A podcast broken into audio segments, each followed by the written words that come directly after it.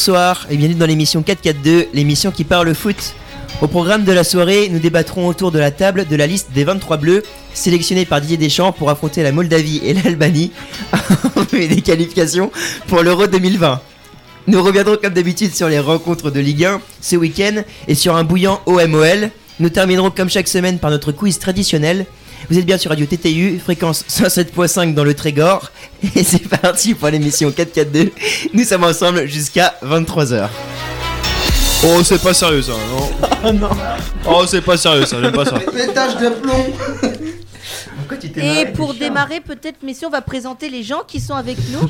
Oui, avant de débuter, bien sûr, nous aurons autour de la table de- des chroniqueurs qui m'accompagneront pour l'émission. À commencer par Mathieu qui m'a fait rire pendant l'intro. Bonjour Mathieu. Salut les gens, salut tout le monde. Et pourquoi tu riais d'ailleurs? Tu m'as un peu perturbé là. Mais c'est parce qu'on parlait de la NBA euh, tout à l'heure, bah, c'était c'était assez amusant et on continue sur la vague puisqu'il y a eu que quelques minutes entre les deux émissions.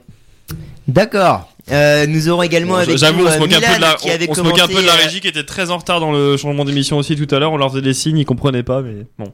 Bon, nous aurons aussi avec nous Milan qui a commenté euh, la semaine dernière le match entre Valence et Lille. Salut Milan. Salut à tous. Alors, quel souvenir as-tu de cette, de cette rencontre à froid? Réel cauchemar, hein, euh, il y avait rien qui allait, mais bon. Bon, ça va, vous avez marqué des points. Ligue 1, euh, Vous avez marqué des points ce week-end à domicile contre Metz, c'est déjà ça de prix. un point. Avec nous, nous aurons Noah également. Salut Noah. Bonjour Vivien, bonjour tout le monde. Euh, ce soir j'ai le micro numéro 2, je suis très content. Euh, le papier tombe, euh, mais bon. Euh. Très content d'être parmi vous et, euh, et de parler foot. Euh, J'attendais que ça de la journée. Et oui, Noah qui est avec nous donc pour Panorama Sport euh, il y a quelques minutes et qui a été notre spécialiste NBA, qui nous a Bon, enfin, nous a parlé de Tony Parker. Spécialiste, c'est vite dit, hein. Oh. Voilà, et nous avons également euh, Evan qui était déjà là avec nous pour Panorama Sport. Salut Evan. Salut Vivien, salut à tous. Et puis bien sûr à la régie, notre bon vieux Valou qui présentait et qui a donc euh, switché de place avec moi, qui est donc euh, à la technique. Salut ouais, Valou. c'est ça. On a switché très rapidement. Vous voyez, je vous avais dit 1 minute 30, on a mis 3 minutes. C'est très bien, on est à l'heure. Voilà, tout à fait. Alors justement, pour commencer euh, l'émission, comme je vous avais dit dans le sommaire, nous allons d'abord débuter par donc la trêve internationale qui a démarré avec donc Didier Deschamps qui a dévoilé sa liste des 23 joueurs qui effectueront les deux matchs euh, de qualification pour l'Euro 2020, les deux derniers qu'il reste dans leur phase de groupe. La France affrontera donc euh, la Moldavie et l'Albanie et donc pour euh, pour ces deux matchs, Didier Deschamps a décidé de, sélectionner des joueurs tels que Alphonse Areola, Mike Maignan et Steve Mandanda dans les buts. En défense, nous aurons Lucas Digne, Léo Dubois, Prenel, Kimpembe, Clément Langlais, Presnel, Presnel. Presnel, pardon, Benjamin Mendy, Benjamin Pavard, Raphaël Varane et Kurt Zuma.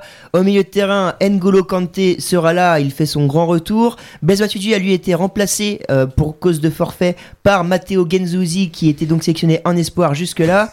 Il y aura également Tanguy Ndombele, le nouveau joueur des Spurs, Moussa Sissoko, Corentin Tolisso et puis enfin en attaque, Wissam Ben Yedder qui fait un début de saison Tony Troyan avec l'AS Monaco, euh, Kingsley Coman, euh, Nabil Fekir, Olivier Giroud, Antoine Griezmann, Thomas Lemar et Kylian Mbappé. Mbappé. Il y en a un, en voyant la composition, il, on- il est pas là ce soir, mais ils auraient fait un oup là bien célèbre, hein, n'est-ce pas? Eh bah oui, mon, notre cher Louis d'ailleurs qui, qui nous a régalé la semaine dernière encore aux commentaires de Lyon Benfica. Je vous laisse écouter un, un petit passage. Ouais. Il y a eu 2-1 Il y a deux. Oui, oui, non, euh, Naples, euh, Naples Salzbourg, euh, ou Oui, Naples qui est partout. tenu en échec. Je ne peux pas le monter. Donc voilà, nous... Il y a eu une sacrée occasion là, oui, opala, une expression des Bretons. Voilà, c'était le Youpala. On salue Louis au passage s'il nous écoute. Et oui, notre sacré Louis, donc, euh, et pour, pour revenir sur la liste de Didier Deschamps, donc, euh, on a vu Lloris et Pogba sont toujours blessés. Alors, pour le coup, il y a eu un petit débat autour de Lacazette qui n'a pas encore été sélectionné, euh, au détriment donc de d'Olivier Giroud ou encore de Nabil Fekir qui est au donc au Betis Séville. Alors, votre avis, vous, est-ce que vous auriez sélectionné euh, Lacazette pour ce rassemblement? Je vais commencer par toi, Milan. Bah, on sait que Giroud est en, grande difficulté euh, en ce début de saison parce que c'est quand même euh, le. Je crois que c'est le troisième euh, dans la hiérarchie, c'est le troisième attaquant de pointe à Chelsea derrière Tommy Abraham et puis. Batshuayi. C'est ça. Donc voilà, il a un grand manque de temps de jeu. donc ce week-end, il a, il a une nouvelle fois pas joué. Donc à voir comment, comment il se comporte avec une équipe de France où il aura sûrement beaucoup de temps de jeu. Mais c'est vrai que peut-être le choix de la casette aurait été judicieux, même s'il n'est pas tout le temps titulaire avec euh, Arsenal. Oui, et puis bien sûr, en, en dehors de la casette, il y a aussi Marcus Thuram qui fait un très gros début de saison avec Mönchengladbach, qui est actuellement donc leader de, de Bundesliga avec 4 points d'avance sur le second. Euh, Evan, je t'ai vu un peu bouger de la tête, euh, pas très fan de Thuram? Bah, c'est pas que je suis pas très fan, mais c'est que c'est encore très tôt. Ça fait des- deux mois qu'il est à un bon niveau et encore, c'est pas, c'est pas non plus une révélation à l'image d'un Mbappé il y a un an et demi. Euh, je pense qu'il est encore très tôt et qu'il y a, il y a beaucoup de monde devant. Par exemple, des joueurs comme Lacazette, ça fait 4-5 ans qu'ils sont au top et qui sont pas appelés. Euh, donc je pense que c'est encore très tôt pour Marcus Thuram. Mais est-ce qu'il a été sélectionné en espoir ou pas? Alors ça, je ne sais pas, pas- il faudrait, il faudrait voir. Je ne sais pas s'il a d'ailleurs a encore l'âge pour, euh, pour euh, Ah, être pris. Kamavinga, par contre, fait partie de la liste des espoirs. Oui, d'ailleurs, on peut en parler rapidement. Kamavinga qui a fêté ses 17 ans euh, ce dimanche et qui a Naturalisé. qui a directement été sélectionné par Sylvain Ripoll, euh, donc en équipe espoir, euh, qui a profité justement du forfait de Blaise Matuidi en A pour remplacer Matteo Genzuzi chez les espoirs. Donc voilà, un petit mot autour de la table sur Kamavinga. Euh, quel est votre avis sur ce phénomène et est-ce que vous trouvez ça normal qu'il soit pris en espoir? Bah moi je trouve que c'est tout à fait mérité au vu des performances qu'il a fait euh, depuis le début de la saison avec le Stade Rennais. C'est quand même un jeune de 17 ans et pour euh, son âge je trouve qu'il fait de très très très belles choses et qu'il mérite tout à fait sa sélection. Il ne l'a pas volé du tout, bien au contraire. Voilà, c'est ça. Alors, euh, pour reparler de la liste, euh, est-ce que vous avez des surprises, vous, euh, dans, cette liste de Didier Deschamps, dans ces 23 Est-ce que vous avez quelque chose à, dire ou vous trouvez à peu près que la liste, est... chaque joueur mérite sa place? Noah? Chaque joueur mérite sa place, mais une petite surprise quand même qui, qui me paraît pas dans la logique de Didier Deschamps, c'est de prendre Benjamin Mendy qui est, qui est pressenti comme blessé, qui a pas joué ce week-end euh, face à Liverpool. On ne sait pas pourquoi euh, il, le, prend et euh, est-ce qu'il va prendre le risque de, le faire jouer alors que à sa place, Lucas Digne est très, enfin, il est plutôt bon en équipe de France. Enfin, je- je- euh, ouais, je sais pas, euh, je sais, je sais pas ce qu'il veut en faire en fait. C'est pour, enfin, c'est ma, c'est la, c'est la grande la question démarche, que je me pose. C'est euh, Après, est-ce qu'il y a vraiment beaucoup de d'autres joueurs capables de, de venir suppléer Lucas Digne? Parce que je pense pas que Benjamin Mendy vienne en tant que titulaire s'il a des douleurs et tout ça. Non, mais tu peux. Bah. un cheveu- Kimpembe est capable de jouer Ouais, gauche. Peut-être Fernand Mendy, le- mais le je- si- François Hernandez indisponible. Ouais, Lucas euh, Hernandez, est est indisponible et donc oui, est Fernand Mendy euh, qui pourrait éventuellement prendre la place de Benjamin, mais il faut quand même Il- savoir il- qu'il fait pas un, très Real. bon début de saison au Real, il joue très très Ouais, peu euh, est- les ordres de Zidane. Il n'a pas joué parce qu'il était blessé, il revient de blessure, donc euh, c'était pas, c'était pas logique pour Didier Deschamps de le sélectionner tout de suite après euh, sa blessure parce que on voit pas, il a pas encore euh, performé avec euh, son nouveau club. Donc euh, ouais, c'est Benjamin Mendy qui, qui me surprend un peu euh, dans cette liste. Sinon, euh, la- le reste c'est un peu logique. Bah, c'est vrai que Mendy, euh, il, il était indisponible ce week-end, mais euh, c'était euh, son indisponibilité a été annoncée avant que Deschamps l'appelle. Deschamps l'a- l'a l'a appelé cette- la semaine dernière parce que Mendy a enchaîné quelques titularisations avec Manchester Mm. City. Depuis qu'il est revenu de blessure, on voit que Guardiola compte sur lui et il veut le réinstaller au poste d'arrière gauche pour lequel il l'avait acheté il y a deux ans. Il Très bien. acheté cher, je crois, à l'époque en plus. hein. 50. À l'époque, défenseur le plus cher de l'histoire. Mm. Depuis battu par Laporte et Van Dyke Euh, et Maguire. parmi les joueurs qui auraient mérité d'être pris, il y a qui qu'on aurait pu. euh, On aurait éventuellement pu parler de Anthony Martial justement au poste d'attaquant puisqu'on voit qu'il y a quand même pas mal de joueurs qui sont pris comme Nabil Fekir ou Olivier Giroud qui sont très discutés.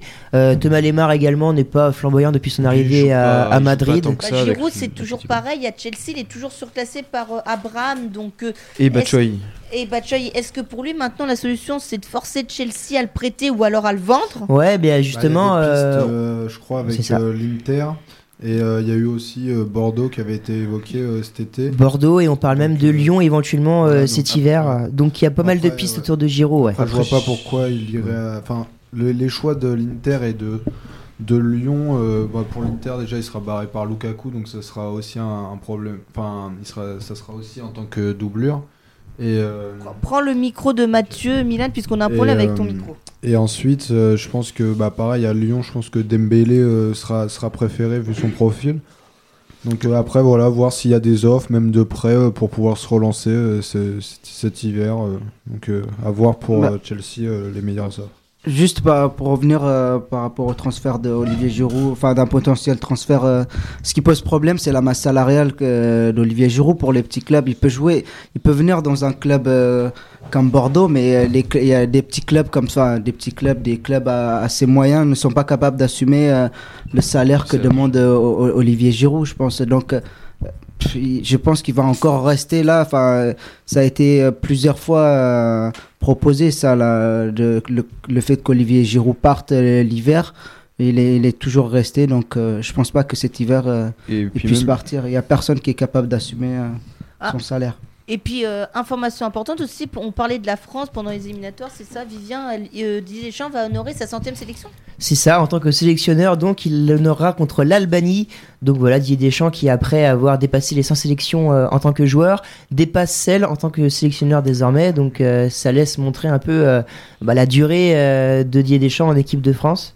Alors, euh, j'aimerais rapidement Après- parler, un, un nouveau débat autour de cette liste, euh, notamment aux joueurs qui, qui vont devoir prouver, les joueurs en forme euh, de la liste. Je pense notamment à Clément Languet au- en défense centrale qui a, un- qui a un- le potentiel pour éventuellement prendre la place d'Umtiti qui est blessé au poste de titulaire avec Varane euh, en défense centrale.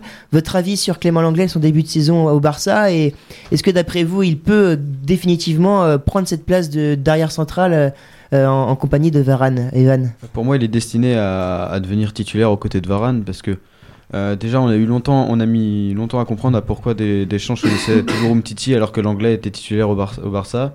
Maintenant, Deschamps semble euh, s'être résigné aussi et prendre l'anglais euh, pour le mettre aux côtés de Varane. Et je trouve ça intéressant, le, même s'ils ont des profils un petit peu similaires, c'est-à-dire beaucoup dans l'anticipation et euh, avec une bonne relance chacun. Mais euh, le côté gaucher droitier sur une, sur une charnière centrale, c'est intéressant. Et je pense que l'anglais, oui, est destiné à, à s'intégrer dans cette équipe. Mathieu? L'anglais, c'est pas un joueur que je vois euh, titulaire en équipe de France sur le long terme. Euh, aussi talentueux qu'il soit, je pense qu'il a surtout profité de la, la blessure d'Umtiti pour lui prendre sa place au Barça et donc logiquement en équipe de France. Euh, mais je sais pas si ce, je, je, vois pas un palier de progression euh, beaucoup plus net à Clément Langlais par rapport à ce qu'il a actuellement. J'espère pour euh, lui, j'espère me tromper, hein.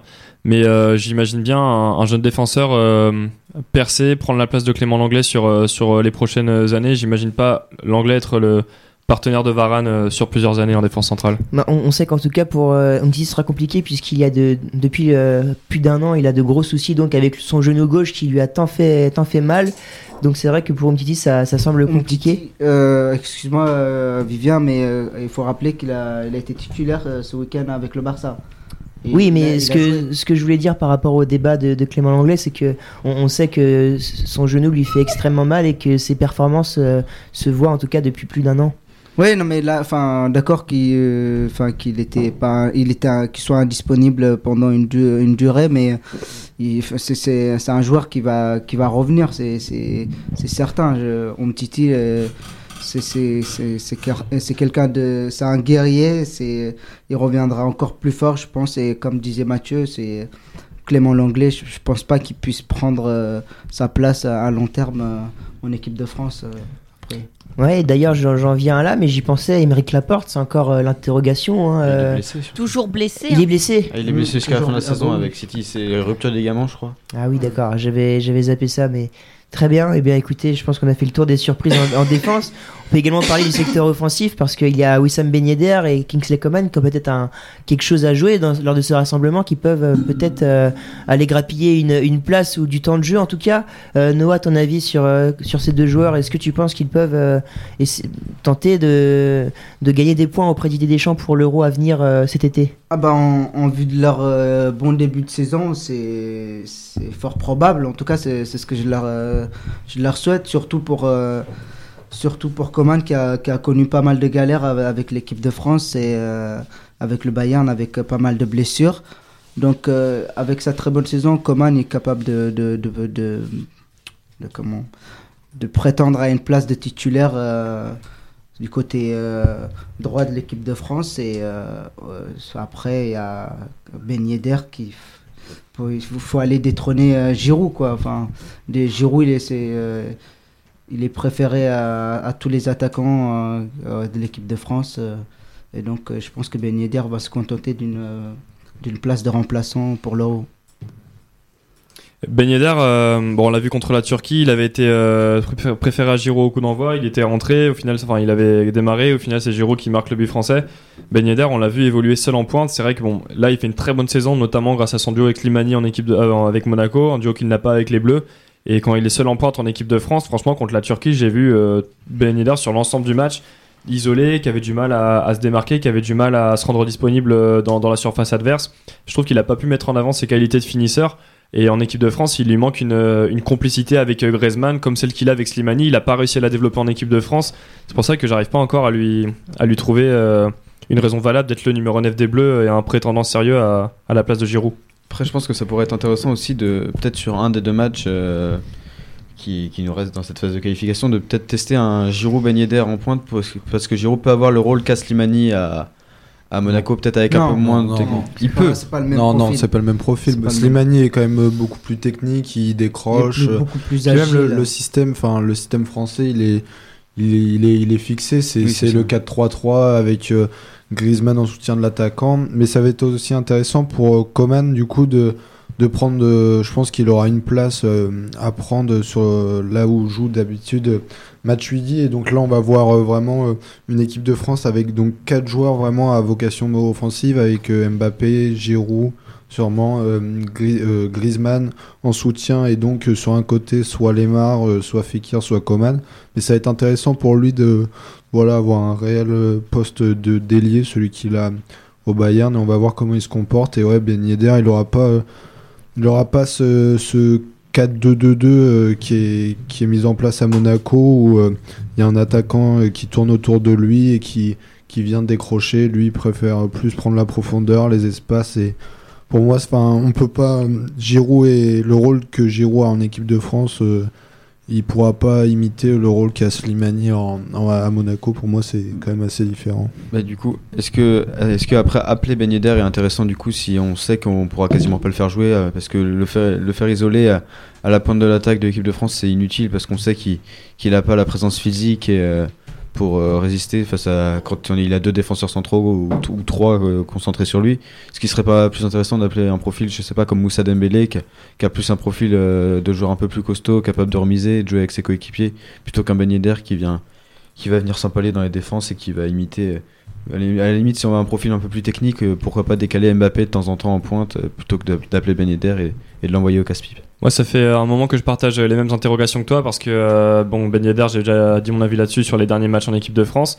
Je, préfère voir Giroud forcément qui a le profil type euh, depuis, euh, depuis des années pour l'équipe de France.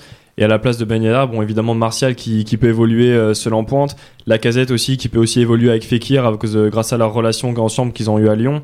Donc, euh, ouais, pour moi, il y a d'autres euh, solutions bien plus effi- efficaces que Ben Yedder euh, dans la liste. Mais euh, là, excuse-moi, mais euh, la réponse est simple par rapport à Ben Yedder et Dembélé, c'est que Dembélé, il peut, Dembélé, il peut jouer en espoir et en équipe de France, et euh, comment Ben Yedder ne peut pas jouer en espoir, donc il préfère le garder en espoir et avoir euh, Ben Yedder comme joker en, en- en A. Donc je pense que c'est ça la, la réponse qu'il faut Bah, chercher, parce que les, les espoirs, ils ont aussi euh, des, des échéances importantes. euh, à jouer. Donc euh, Dembélé, c'est l'attaquant euh, numéro un de, des espoirs.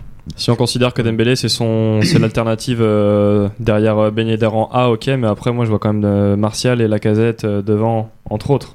Donc c'est pour ça que C'est dommage d'ailleurs. mais Mais la la casette, Casette- je sais la pas s'il n'y a pas un problème, euh, s'il y a peut-être même plus qu'un problème juste en tant que sur le terrain et qu'il n'y a pas un- peut-être un problème avec Deschamps ou un problème avec le groupe. Parce que qu'il soit pas appelé même quand il faisait des très bonnes performances il y a, il y a 5-6 mois, parce que euh, le début de saison est un peu compliqué avec la casette, il joue pas tout le temps. Même quand il joue, il est plutôt bon quand même. Mais euh, il y a eu des discussions comme quoi Deschamps aurait quelques, quelques réserves à propos de la casette. Le cas Lacazette, on en reparlera d'ailleurs dans notre tour d'Europe en première ligue. Arsenal qui va mal justement avec une série de 5 matchs sans victoire. Alors justement, euh, maintenant on va, on va venir donc au, au match à venir. Donc l'équipe de France qui affrontera la Moldavie jeudi à 20h45 et qui donc se déplacera en Albanie dimanche pour le dernier match de ses qualifications à l'Euro 2020. Alors Valou, tu voulais me faire un rapide rappel des équipes qualifiées, d'ores et déjà qualifiées pour cet Euro. Oui, c'est ça. Et à noter quand même qu'avant le de France-Moldavie de jeudi, on aura Islande-Turquie qui sera très très important. Parce qu'en cas de défaite de la Turquie face à l'Islande, on pourrait prendre seul la tête du groupe si on bat la Moldavie. C'est ça, la France qui est actuellement deuxième donc au goal average particulier derrière la Turquie. Donc ce match va être déterminant pour savoir quelle place occupera la France pour euh, donc euh, les qualifications de l'Euro. En cas de qualification, bien sûr, euh, la place aura un rôle très important ensuite dans les tirages au sort. Et quand on se rappelle quand même que l'Islande avait gagné 3 buts à 2 au match aller contre la Turquie, on se dit quand même que ça sent le match piège là pour les Turcs. C'est ça, complètement. Alors Valou, donne-moi le nom des équipes dé- déjà qualifiées pour cet Euro. Alors, pour les qualifiés à l'Euro, on a d'ores et déjà la Belgique qui s'est qualifiée, on a l'Italie qui est qualifiée, la Russie, la Pologne, l'Ukraine et aussi l'Espagne. Voilà. Six équipes déjà qualifiées. Voilà, merci Valou. Et d'ailleurs, dans ces équipes non qualifiées, il y a l'Angleterre. Euh, L'Angleterre qui a, qui a eu euh, un, un souci là, donc euh, c'était aujourd'hui ou hier le cas Sterling et Joe Gomez qui se sont donc après le tant attendu match choc de la première ligue entre Liverpool et City se sont donc frités lors de l'entraînement un chambrage qui a eu lieu entre les deux joueurs après du coup après le match. Sterling qui a donc été écarté de la sélection anglaise et donc voilà encore une, euh, un, cas assez, assez drôle après un, match euh, à haute tension en, en, championnat. Alors voilà, euh, nous avons passé l'anecdote. Maintenant, nous pouvons passer rapidement à la Coupe du Monde du 17 au, Brésil, puisque l'équipe de France jouait, il me semble, hier. Euh, et la France a donc, euh, en quart de finale de, la Coupe du Monde, atomisé l'Espagne 6 buts à 1 en quart de finale. Euh, la France qui s'est notamment appuyée sur les deux, deux Rennais, Sopi et Reuter, chacun à hauteur euh, d'un but. La France qui affrontera en demi-finale le pays hôte, Le les Brésil. Brésil. Ouais, ce sera minuit, donc dans la nuit de mercredi à jeudi, je crois. Et comme tu l'as noté, Valou, on le rappelle, la France attend de soulever le titre de champion du monde U17 depuis. 2001, ça date. C'est ça. Et donc l'autre demi-finale verra s'affronter le Pays-Bas et le Mexique. Voilà, tout à fait. Alors, nous avons passé les 21h25. Il reste 20 minutes avant la pause. Je vous propose donc de passer donc au championnat qui avait lieu ce week-end, à commencer par notre bonne vieille Ligue 1. Et donc ce week-end en Ligue 1, il y avait bien sûr le retour, euh, un retour sur l'électrique Olympico OLOM dimanche soir, euh, qui a donc été remporté par l'OM 2 buts à 1 grâce à un doublé de paillettes. Les Marseillais se seront fait peur en, seconde période puisque Lyon aura marqué rapidement. Avant justement euh, de terminer à 10 la rencontre, l'OL ne sera pas parvenu à, à égaliser et donc ce sera donc les Olympiens qui, pour les 120 ans du club, euh, auront remporté ce match, le 99e Olympico, euh, il me semble. Oui. Alors bien sûr, euh, nous n'avons pas oublié de vous parler du caillassage du bus de l'OL avant le match. Euh, et puis euh, voilà, je vous propose d'écouter le, son et l'ambiance qu'il y avait dans le stade lors de l'entrée des joueurs et tout au long de la rencontre. C'était absolument exceptionnel. Un tifo a d'ailleurs été lancé tout autour du, du stade. C'était magnifique. Je vous laisse écouter.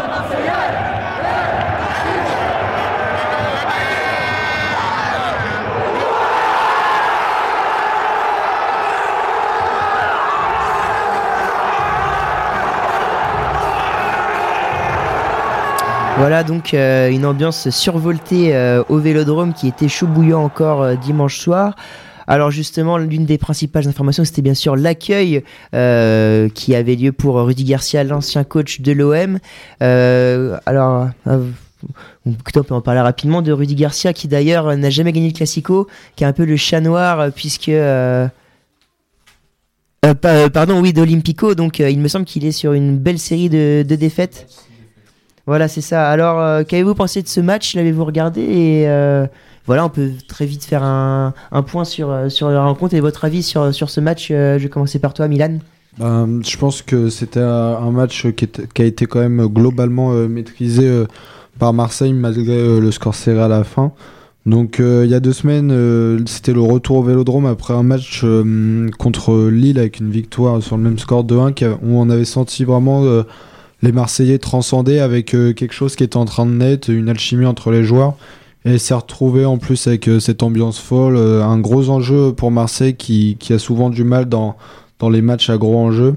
Et donc là, ça a quand même été au niveau de, de l'envie, de la précision, ça a été quand même assez globalement maîtrisé. on n'a pas senti les, les Marseillais en grand danger à part dans les dernières minutes quand Lyon poussait. Et voilà, bon après ils ont le fait de se retrouver à 10 euh, vers la, la 60e, ça les ça, ça a remis euh, Lyon dans le match, mais euh, ça a quand même été un match globalement maîtrisé par les Marseillais. Alors Mathieu, en tant que supporter lyonnais, quel a été ton avis sur le match? On a vu Marseille euh, largement dominer les débats en première mi-temps, et puis Lyon pousser en seconde pour tenter de revenir. Ton avis sur euh, cette rencontre? Bah, c'est vrai que cette victoire à Benfica permet de, de se relancer dans la qualification en huitième de finale de la Ligue des Champions. Non, bah, on, on est, euh, on est contre un adversaire à, à, 10 à 10 contre 11, on a deux buts à rattraper, euh, on en met qu'un. Bah, forcément, euh, non, faire perdre ce dernier Olympico de, de la décennie. Enfin, pour moi, en tant que supporter lyonnais, euh, l'Olympico, c'est le rendez-vous de l'année. C'est c'est même plus le derby pour moi, c'était l'Olympico. Tant la concurrence avec Marseille a été dure dans les années 2000. Forcément, cette, euh, cette défaite crève le cœur. Et su- surtout qu'en fait, j'ai vu un Lyon sans fierté, avec une ambition très faible. Voir Marseille avoir tellement plus faim que Lyon dans un Olympico comme ça, ça fait, ça, ça fait mal au cœur. Et pour eux, la victoire est logique. De toi qu'on a eu, on a pu voir le festival Payet en première mi-temps. Payet qui avait allumé Rudy Garcia en conférence de presse avant le match et qui lui a répondu sur le terrain. Euh, il a fait un- une première mi-temps tout bonnement exceptionnelle, euh, Evan. Bah oui, parce que Payet, c'est rare qu'on le voit comme ça, et c'est bien qu'on le voit comme ça, même, euh, même, si, quand, même quand on est supporter lyonnais. Mais euh, ce qui est dommage, c'est que Payet, on voit le potentiel, tout le potentiel qu'il a dans sa carrière, et que là, même, il doit avoir, il, il a dépassé la trentaine, il doit devoir Il a 31, 30. 32 ou Oui, 33 c'est ça. ans, il me semble. Je vais vous chercher ça. Et quand on voit le genre de match qu'il fait, il a mis tellement d'adrénaline dans le match qu'il est sorti à la C'est ça. 75e bah, Mm. avec des crampes. Mais quand on voit l'action sur le deuxième but, euh, qu'il fait tout sur l'action, il tacle, il renverse, il va finir. C'est d'ailleurs ça le, le débat que j'aimerais avoir avec 32, vous. 32 Dimitri Payet. 32 ans Payet donc.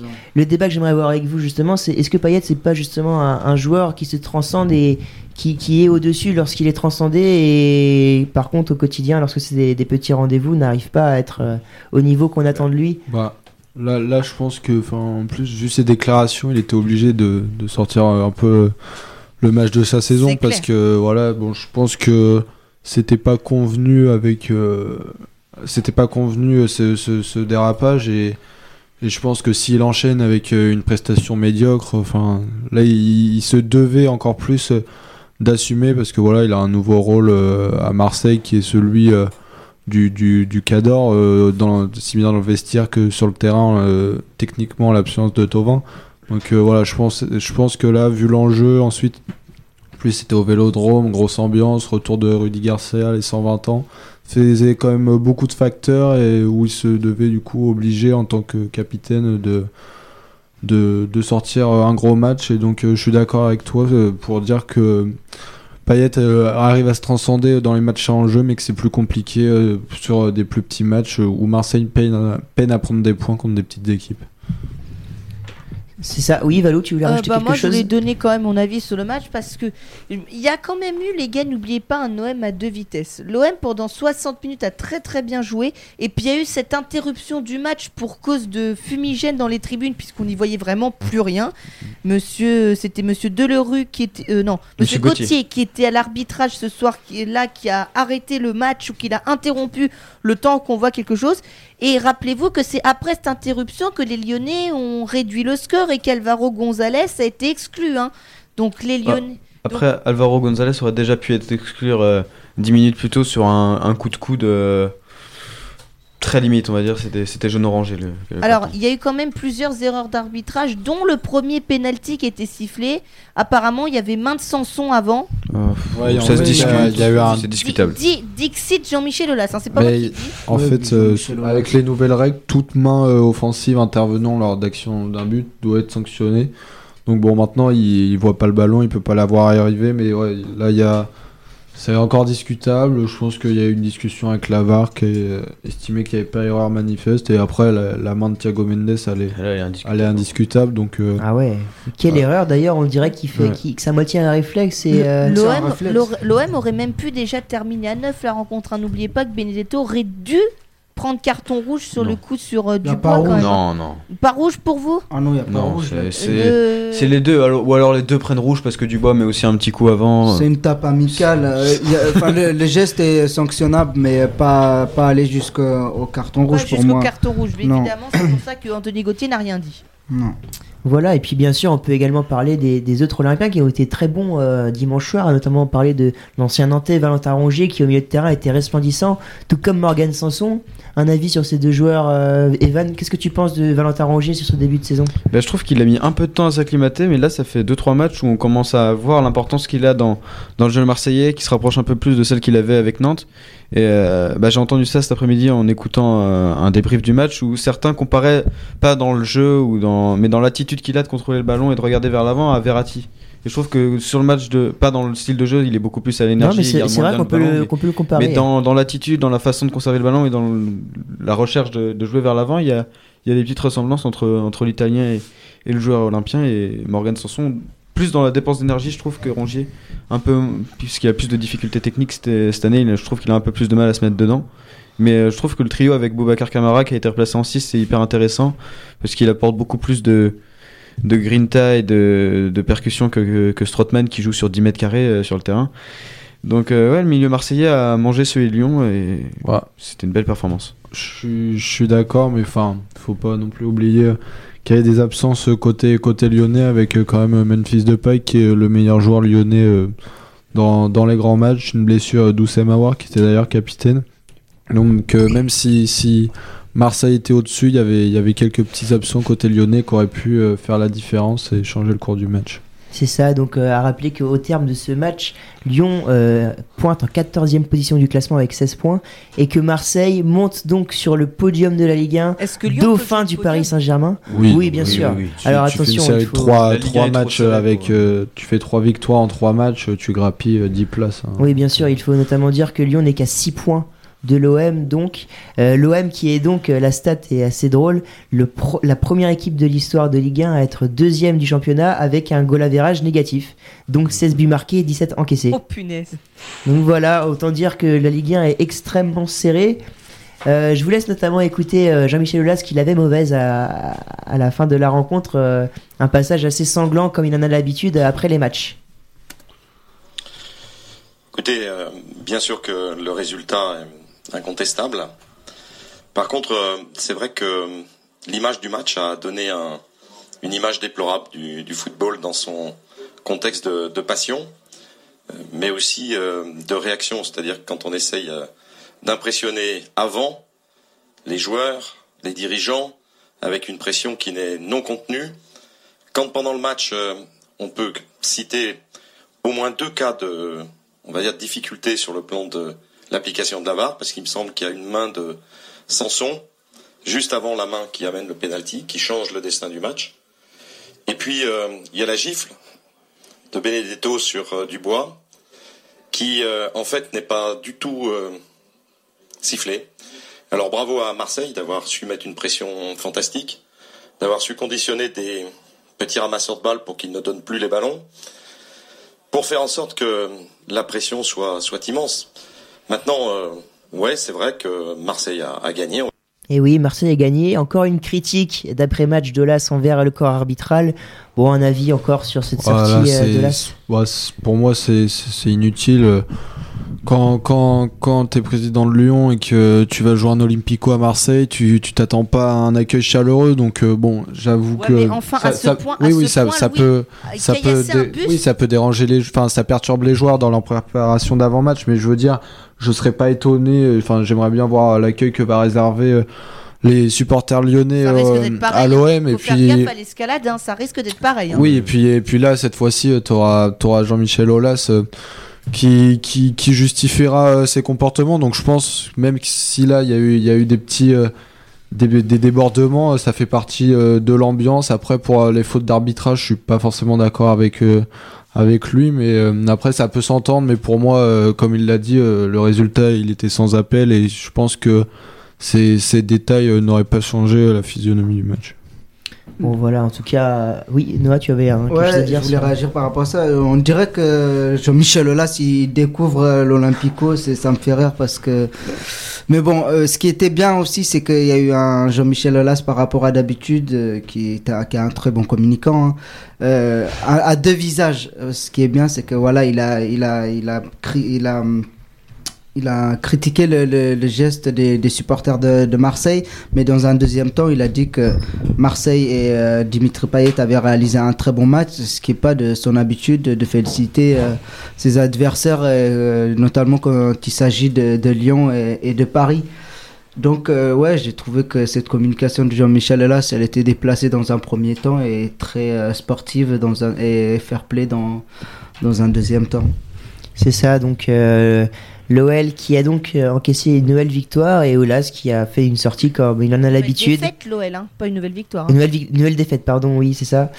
Et donc euh, voilà pour cet Olympico. Dans les autres matchs qui, y avait, qui avaient lieu ce week-end en Ligue 1, il y avait donc euh, le match euh, samedi entre Brest et Paris. Les Parisiens qui se sont sortis 2 buts à 1 euh, au stade Francis Leblé de justesse grâce à un nouveau but de Mauro Icardi tout juste entré en jeu.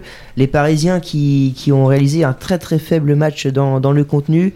En, face, il y avait un Brest assez, assez conquérant et très très bon dans ce match, notamment grâce à l'apport de Johan Cour, qui est dé- définitivement le meilleur joueur Énorme, de ses débuts de saison euh, dans le Finistère. 7 passes décisives déjà, après ça passe pour Grande Cyr pour l'égalisation brestoise.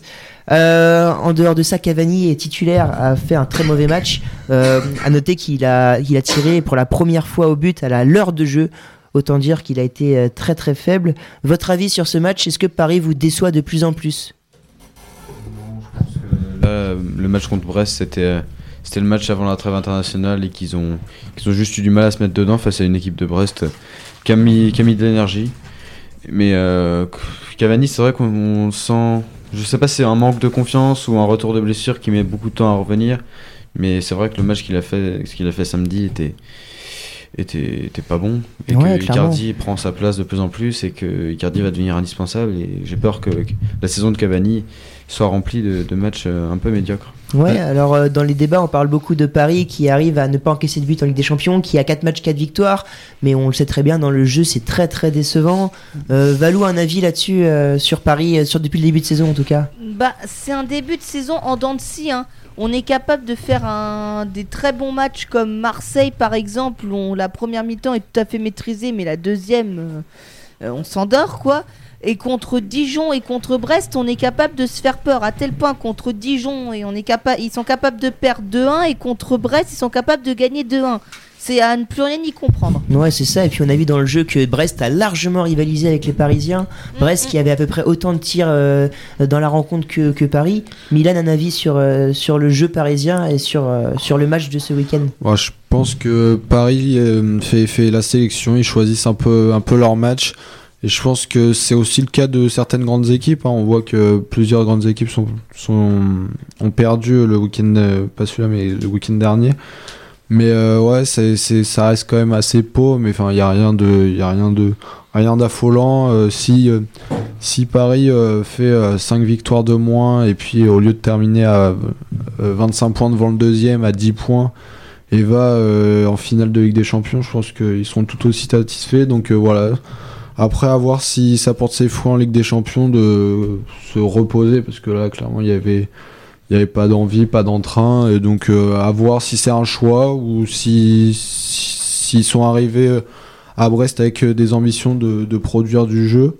Donc euh, à voir ce que ça donne. Et pour moi, la, la saison de pareil. De toute façon, elle joue pas en Ligue 1, elle joue en Ligue des Champions.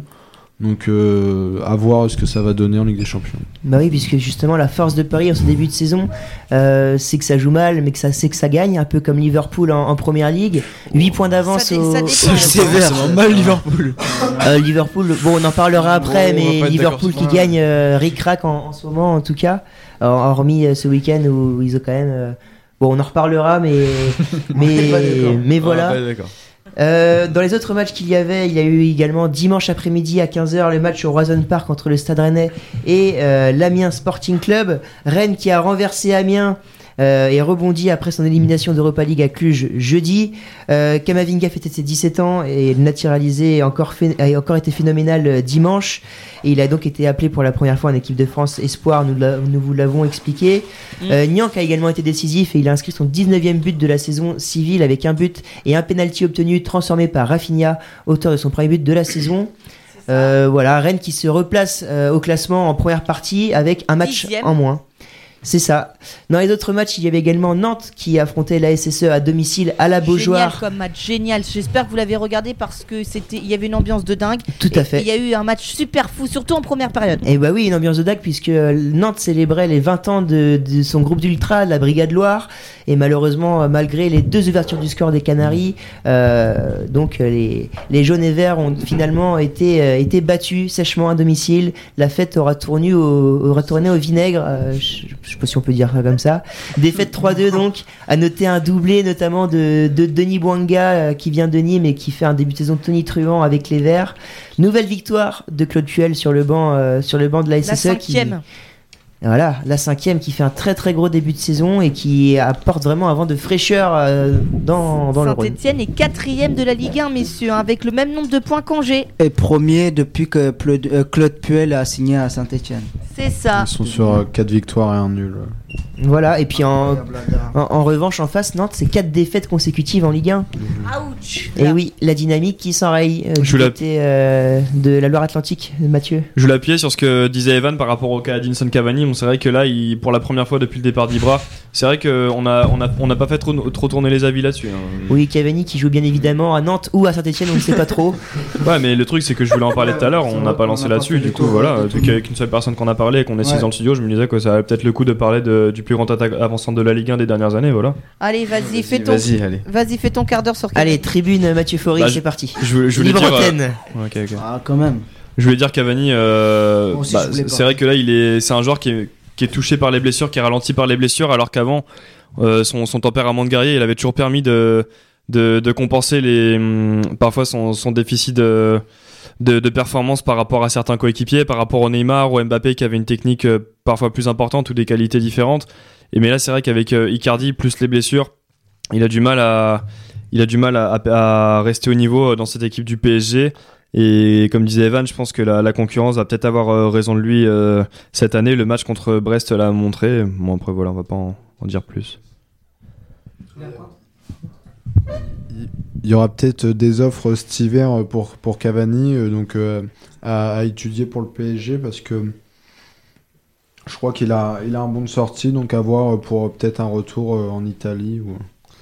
Je pense- je- Vas-y, Mathieu. Et euh, Romain Molina, je sais pas si vous suivez ce youtubeur qui est assez informé au niveau du- de plusieurs clubs en France et notamment du PSG, disait qu'une partie du vestiaire euh, parisien euh, est un peu en train de, de le lâcher euh, au niveau de, du soutien, enfin au niveau de, de, de son statut de titulaire. Moi aussi, je peux dire que je lâche tout le monde et puis qu'en fait, je soutiens tout le monde. hein.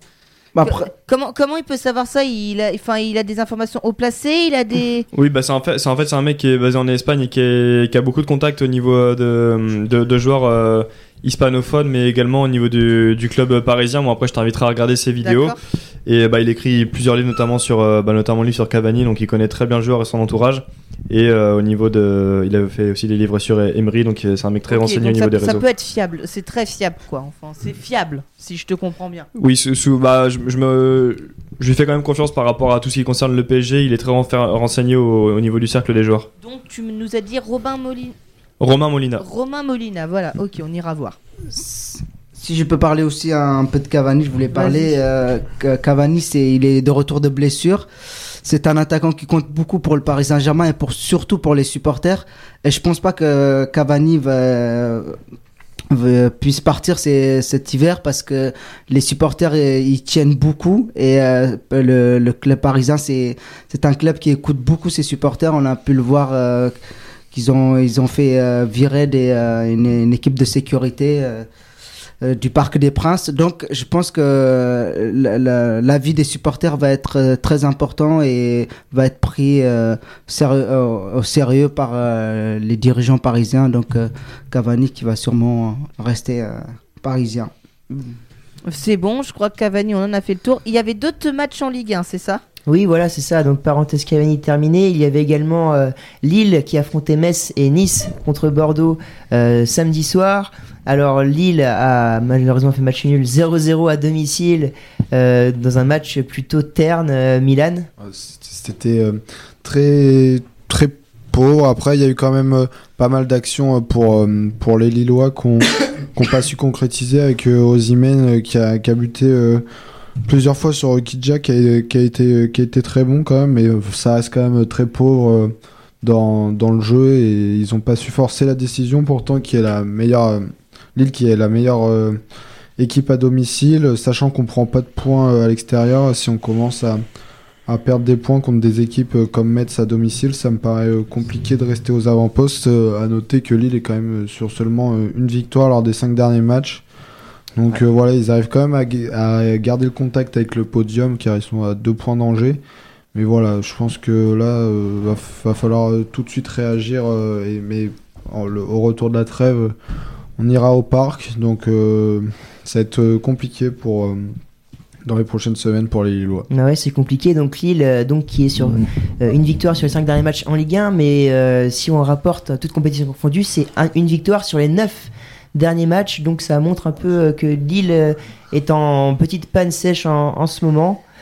Alors, dans les autres matchs, donc, il y a également Nice-Bordeaux qui s'est joué, score final 1 partout. Vendredi soir, Nice-Bordeaux. C'est ça, Maxime, euh, qui n'est donc pas là avec nous, supporter bordelais, pour parler de ce match, mais c'était un match globalement moyen entre deux équipes qui sont, bah, qui sont pas très bien en ce moment, hein. deux équipes qui se cherchent un peu, les Niçois qui, qui, qui, qui sont pas très bien avec euh, leur nouveau projet, avec euh, notamment euh, le propriétaire d'Ineos, et puis des Bordelais qui sont un peu en demi-teinte également. Bordeaux en demi-teinte, Bordeaux qui, qui fait qui réalise quand même euh, un bon début. Ils sont pas Ils sont très loin du podium. euh, Il y a quand à même je sais pas Il combien. y a de 5 points. équipes à, à 19 points, donc Ouais. avec Lille, Montpellier, Bordeaux, Reims Donc et Nantes, mais il y a des dynamiques différentes avec euh, Nantes qui est sur 4 défaites.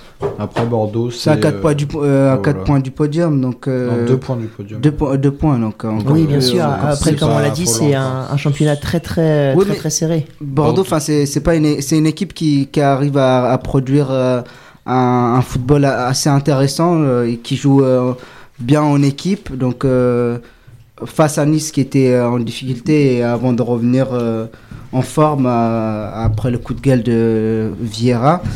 Donc euh, c'était c'était une rencontre euh, serrée entre deux équipes qui, qui, sont qui sont à un niveau presque égal dans ce championnat. C'est c'est pas c'était pas un match terne. J'ai pu regarder quelques images de ce match. Très bien. Eh bien, Voilà, euh, et puis- pense qu'on a- voilà. Et pour finir quand même dans les autres matchs, on avait donc Monaco qui jouait contre Dijon, un but à 0 pour les Monégasques, Reims-Angers 0-0 et Strasbourg qui a battu euh, Nîmes. Nîmes 4 buts à 1 à la Méno, très très beau succès des Strasbourgeois et Montpellier qui a battu Toulouse 3 buts à 0. C'est ça. euh, voilà. Dans un autre derby de notre championnat de France. À noter qu'à Strasbourg, il y a eu ce magnifique coup franc de Dimitri Lénard. Bien sûr, j'espère que vous l'avez vu. C'était Ouais. un, un Mmh. chef-d'œuvre. Un gardien Euh, mal placé, mais oui, très, voilà. très beau, Ouais, très beau coup franc. Puis pour rappeler le classement, bien sûr, euh, comme on vous l'a dit, c'est extrêmement serré. Puisqu'il n'y a que, euh, si je compte bien, il n'y a que 5 points d'écart entre le 13e Nice et le deuxième l'OM. Autant dire que tout est possible dans, ce- dans cette Ligue 1 et que rien n'est encore joué. C'est ça. Et que pour l'instant sont 18e, 19e et 20e, donc Dijon, Toulouse et Nîmes. Et Nîmes qui a un match en moins et qui peut remonter euh, dans le classement. Et donc, si on parle très très vite de la 14e journée, elle va démarrer, comme Milan l'a dit, par un Paris Saint-Germain-Lille. Ce sera vendredi soir. Samedi, on aura Vendredi de Lyon. la semaine prochaine. Ouais, c'est ça, vendredi de la semaine prochaine, du coup. Après, on aura le samedi Lyon contre Nice. Et puis pour le multiplex du soir, Amiens contre Strasbourg, Angers contre Nîmes, Brest contre Nantes, Dijon contre Rennes et Metz contre Reims. Et le dimanche, il y aura Bordeaux contre Monaco, Saint-Etienne contre Montpellier et à 21h, Toulouse qui reçoit l'Olympique de Marseille. Eh bien, merci Valou. Je pense qu'on peut euh, refermer notre parenthèse Ligue 1 et faire une petite pause avant de. Voilà. J'avais juste une stat, on parlait du dernier Olympico de la décennie, donc le bilan sur la décennie, c'est ce que je cherchais tout à l'heure. On a eu 20 et- 22 oppositions, toutes compétitions confondues sur le- dans l'hexagone entre l'Olympique lyonnais et l'Olympique de Marseille. On s'en sort donc avec 8 matchs nuls, 5 victoires pour l'Olympique de Marseille et 9 victoires pour l'Olympique lyonnais. Je Voilà. crois Je qu'après voulais avoir- parler de Cavani, moi j'ai pas parlé. je crois Bah qu'après oui. avoir vu ça, on peut mourir tranquille et faire la pause. Voilà, c'est ça. Je pense qu'on peut terminer notre parenthèse Ligue 1. Donc à suivre après, euh, après la pause, nous reviendrons sur le Tour d'Europe qui avait lieu euh, ce week-end avec la Première Ligue qui nous a donc euh, livré un match Liverpool City assez surprenant. Nous parlerons également de, de Liga avec le triplé de Lionel Messi ce week-end, notamment deux coups francs. Et puis bien sûr la Serie A et un fait de racisme encore une fois en Ukraine lors du match Shakhtar Dynamo Kiev. A tout de suite sur 4-4-2. Dubstep sounds in the funk. To the dubstep sounds in the funk. To the dubstep sounds in the funk. Bashing up the dubstep sound. Dub. To the dubstep sounds in the funk. To the dubstep sounds in the funk. Bashing up the table. Bashing up the table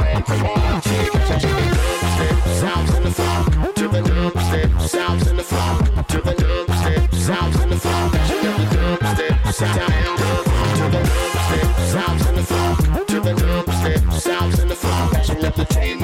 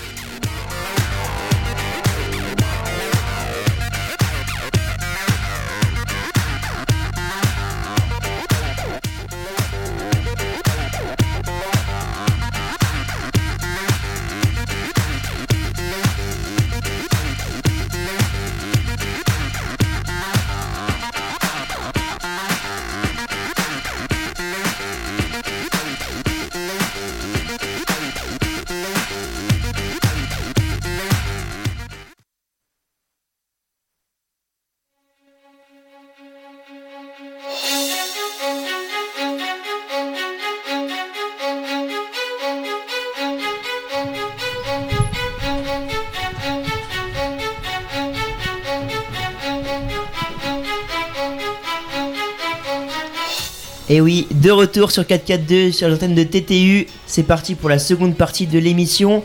En première partie, nous, sommes revenus donc sur euh, la trêve internationale et la liste de Didier Deschamps pour euh, le prochain rassemblement, ainsi que sur la Ligue 1.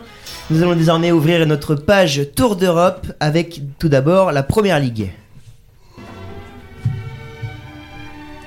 Et oui, puisque la Première Ligue s'est jouée ce week-end et on a eu le droit à un véritable règlement de compte tout en haut du classement entre Liverpool et Manchester City. Et à, ce petit jeu-là, c'est les Reds qui l'ont emporté à Anfield. Victoire 3-1 face à des, des Citizens euh, complètement euh, acculés au bout de l'heure de, jeu- de, l'heure de jeu. 3-0 pour Liverpool. Alors à savoir qu'il y a eu de gros faits de jeu litigieux, euh, notamment sur le premier but des Reds de Fabinho, euh, avec une main dans la surface de Liverpool euh, non sifflée euh, au départ. Conséquence au classement, après cette victoire, Liverpool compte 9 points d'avance sur euh, Manchester City. Euh, City qui redescend donc à la quatrième place du classement. Alors messieurs, euh, bien sûr, j'ai envie de parler autour de vous sur ce match qui a livré toutes ses promesses et avec donc beaucoup de polémiques. Evan, je te laisse commencer. Bah, euh, la polémique surtout, c'est que je pense que euh, Manchester City a, un peu traumatisé par la VAR depuis l'année dernière, depuis la demi-finale contre Tottenham. Et maintenant, dès qu'il y a une, ac- une action litigieuse, on les voit s'arrêter. Par exemple, sur l'action qui mène au but de Fabinho, euh, quand il y a la main de Trent Alexander Arnold qu'on peut considérer comme comme euh, un penalty ou, ou non, on a Avant, il y avait une main de Silva quand même avant, hein, dans cette même surface de réparation. hein. mais c'est pour- c'est peut-être pour ça qu'il n'y avait pas penalty parce qu'il y a main de Trent Alexander-Arnold. Mais on voit toute l'équipe de City qui s'arrête complètement, Agüero qui s'arrête de jouer en demandant la main. Et c'est pour ça que sur le repli, il y a eu un peu moins de monde et que Fabinho a pu déclencher, déclencher sa frappe. Et après, le, le but de Salah, il, il enterre un peu, il enterre pas City, mais il, il met la tête sous l'eau. Et puis le troisième but de Mané, il, il clôt un peu, il clôt un peu le spectacle. Ouais, c'est d'ailleurs ce gros fait de jeu, puisque derrière il y a le but de Fabinho. Est-ce que vous pensez que justement c'est ce fait de match qui a complètement changé la physionomie de la rencontre? Mathieu, en tant que spécialiste de la première ligue, euh, est-ce que tu as vu le match? Et à ton avis, est-ce que ça peut, ça a complètement plombé quelque part euh, bah, le scénario de la rencontre? Ah, bien sûr, Vivien, j'allais pas louper ce, ce match qui est devenu le classique de la première ligue. Donc, le, le fait de jeu, tu parles de la, de, la- de la main en tout début de match sur le premier but de Liverpool. le, le La main de Liverpool qui entraîne derrière le but de Fabinho. Alors euh, bon sur cette action il y avait déjà une main de Bernardo Silva euh, au moment où, où, en fait Bernardo Silva euh, chute dans la surface et sur le centre ensuite. euh, alors d'abord il, il touche la main et après le centre va toucher aussi la main d'Alexander Arnold mais je pense que la main d'Alexander Arnold a été annulée par celle de David Sil- de Bernardo Silva. Donc pour moi c'est logique que, que l'action ait pu continuer pour Liverpool. Et c'est vrai qu'Evan l'a dit, euh, Manchester City euh, a forcément eu la, main d'Alexander Arnold dans la tête sur l'action et au final ça fait, ça fait but de Fabinho au bout. Bah oui, et comme on l'avait dit, donc euh, j'avais notamment pris l'exemple de Liverpool avec Paris en termes de résultats. C'est-à-dire que sur ce match-là, City a globalement dominé les débats en termes de jeu, mais s'est fait punir avec un 3-0 sanglant à l'heure de jeu, puisque Liverpool a été globalement diaboliquement efficace devant le but. Euh, Est-ce que vous partagez cet avis, euh, Mathieu Je vais te Ah, laisser bah, en parler. Bah c'est ouais c'est vrai que Liverpool a été beaucoup plus efficace ça c'est ça c'est le gros constat euh, sur l'ensemble du match.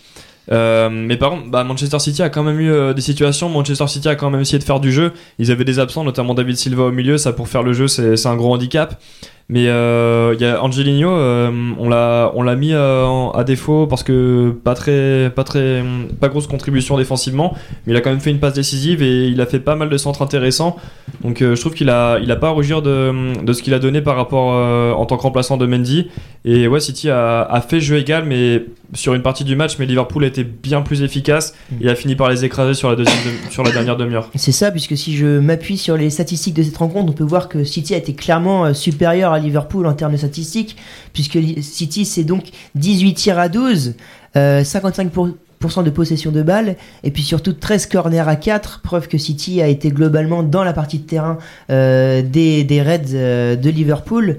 Euh, Evan, ton avis sur ces statistiques et sur ce match? Après, tu dis que Manchester City a dominé Liverpool, mais je suis pas forcément tellement d'accord avec toi sur cette opinion parce qu'on sait que City a le fameux jeu de possession de Guardiola, alors que Liverpool c'est le gain-gain pressing de, de Klopp. Mais euh, le fait que après le fait que Liverpool marque très vite deux buts, ils ont eu après plus tendance à vouloir essayer de gérer le match, même si c'est compliqué contre Manchester City, et plus se, concentrer sur un, milieu qui a été incroyable, le milieu Fabinho, Henderson, euh, Wijnaldum. et sur une défense solide et pour pouvoir lancer quelques contre-attaques, une contre-attaque d'ailleurs qui amène au, au but de, de Mané. Euh, donc, euh, je sais pas.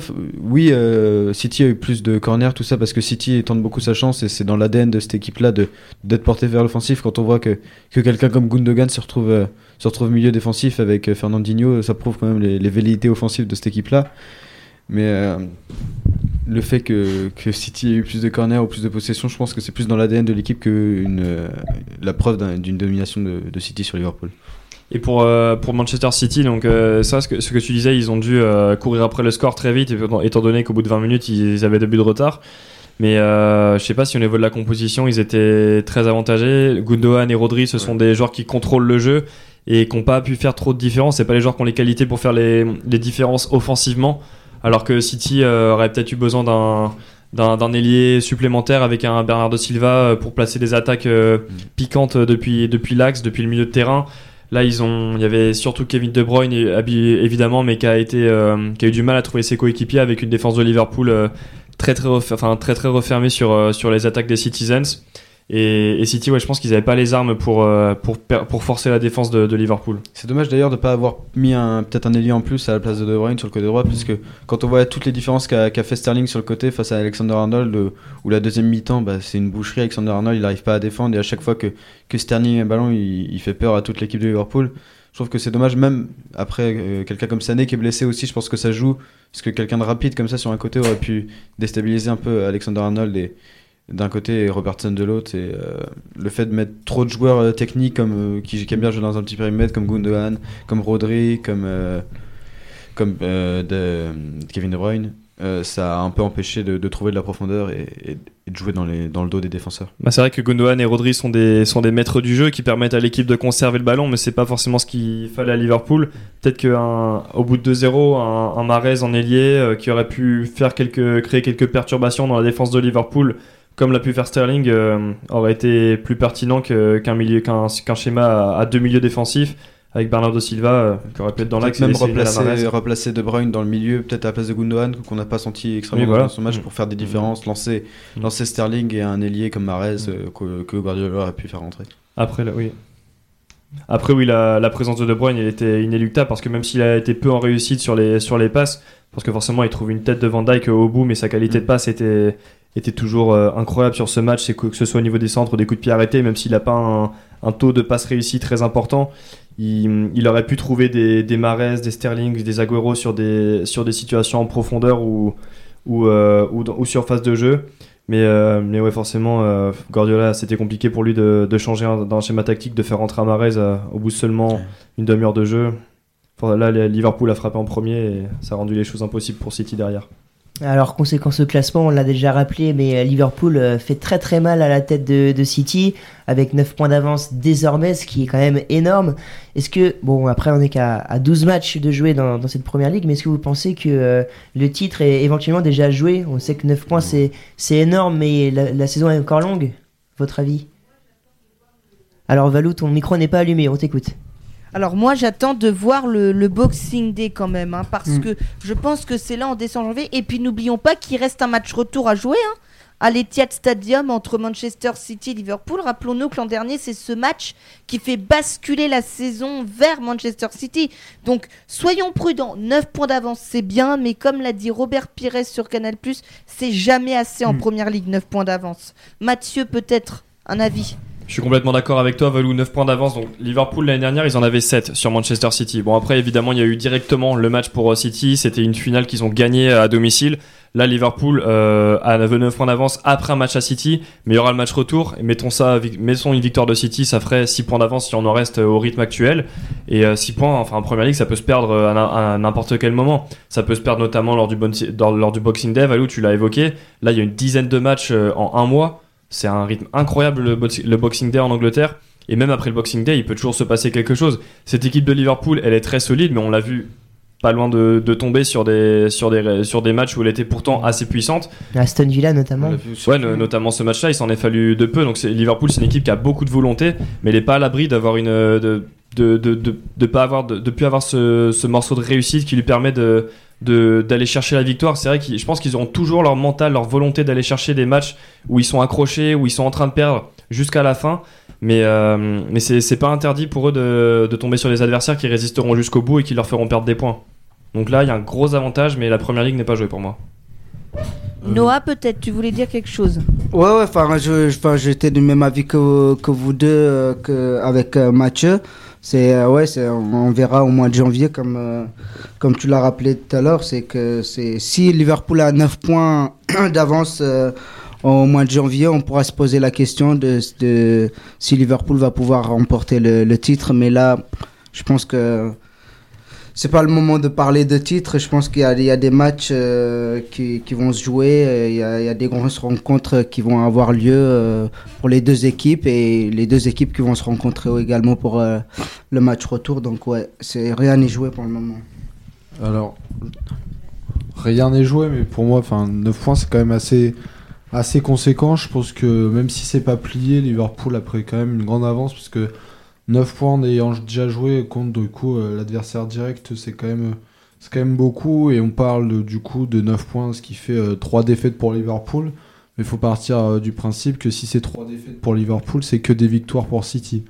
Donc euh, voilà, on a vu que Liverpool avait perdu euh, des points face à Manchester United et Manchester City n'en avait, pas profité euh, avec euh, aussi un match nul. Donc euh, pour moi, euh, même si c'est encore un peu tôt pour le dire, Liverpool a fait un, a fait un pas quand même vers le titre euh, en, en, en prenant euh, ses 9 points d'avance parce qu'au contraire, si euh, City avait gagné, ça aurait fait que 3 points d'a- d'avance et là tout aurait- été relancé. Ils n'ont pas encore tué le, championnat, mais c'est quand même, quand même une, belle opération et un, pas vers le titre qu'ils ont fait dimanche en gagnant euh, 3-1.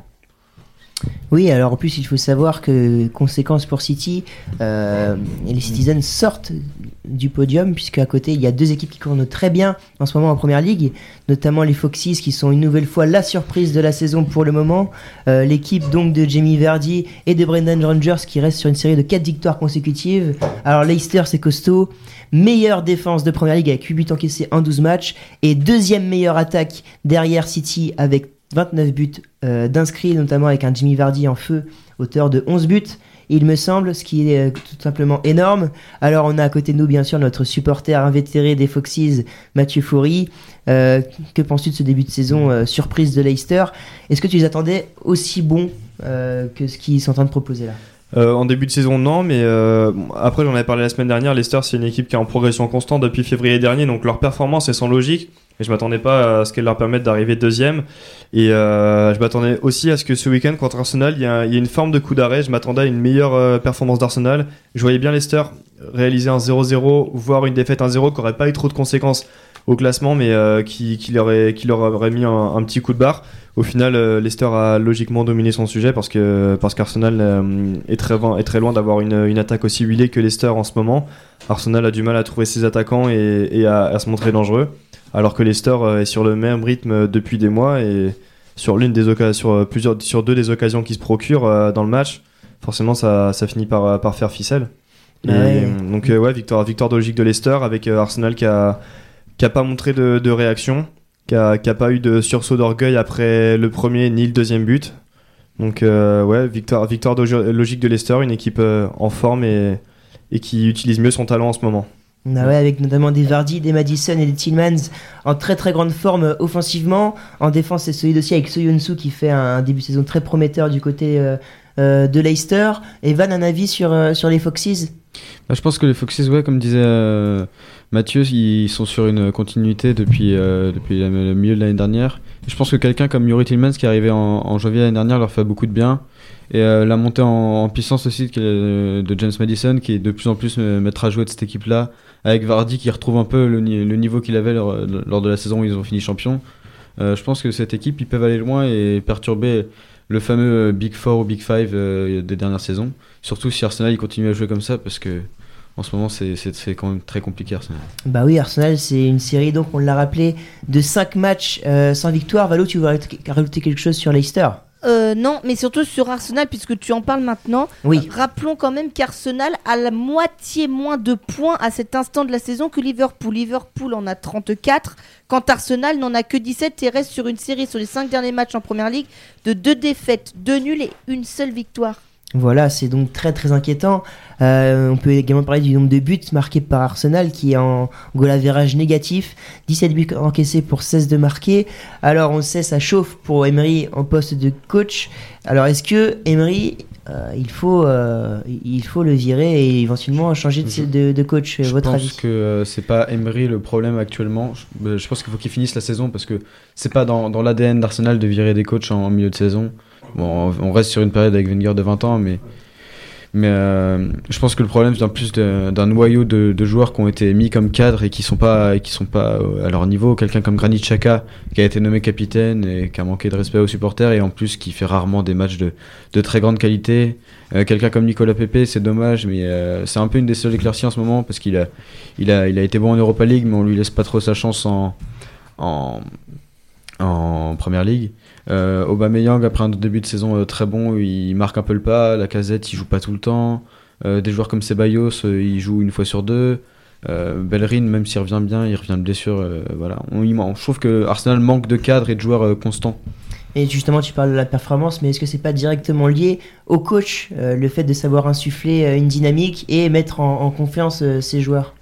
Bah, je pense qu'Emery a une responsabilité dans. Parce qu'on on se rappelle aussi qu'il a laissé beaucoup de pouvoir aux joueurs euh, en début de saison. Il leur a laissé nommer le capitaine. Et, euh, Xhaka avait presque plus d'influence sur le vestiaire que lui. Et euh, je me demande si c'est pas, c'est peut-être même pas tactique le problème d'Arsenal actuellement. C'est peut-être euh, physiologique ou c'est le coach qui arrive pas, hein, qui arrive vraiment pas à, à donner envie euh, aux joueurs d'aller d'aller se battre sur le terrain pour aller pour remonter euh, pour euh, pour stopper la crise. Bah alors justement, tu te contredis, c'est-à-dire que le problème à Arsenal actuellement, c'est Emery peut-être justement. Milan, Ouais. ton avis Bah, sur, euh, je sur ce suis- coach?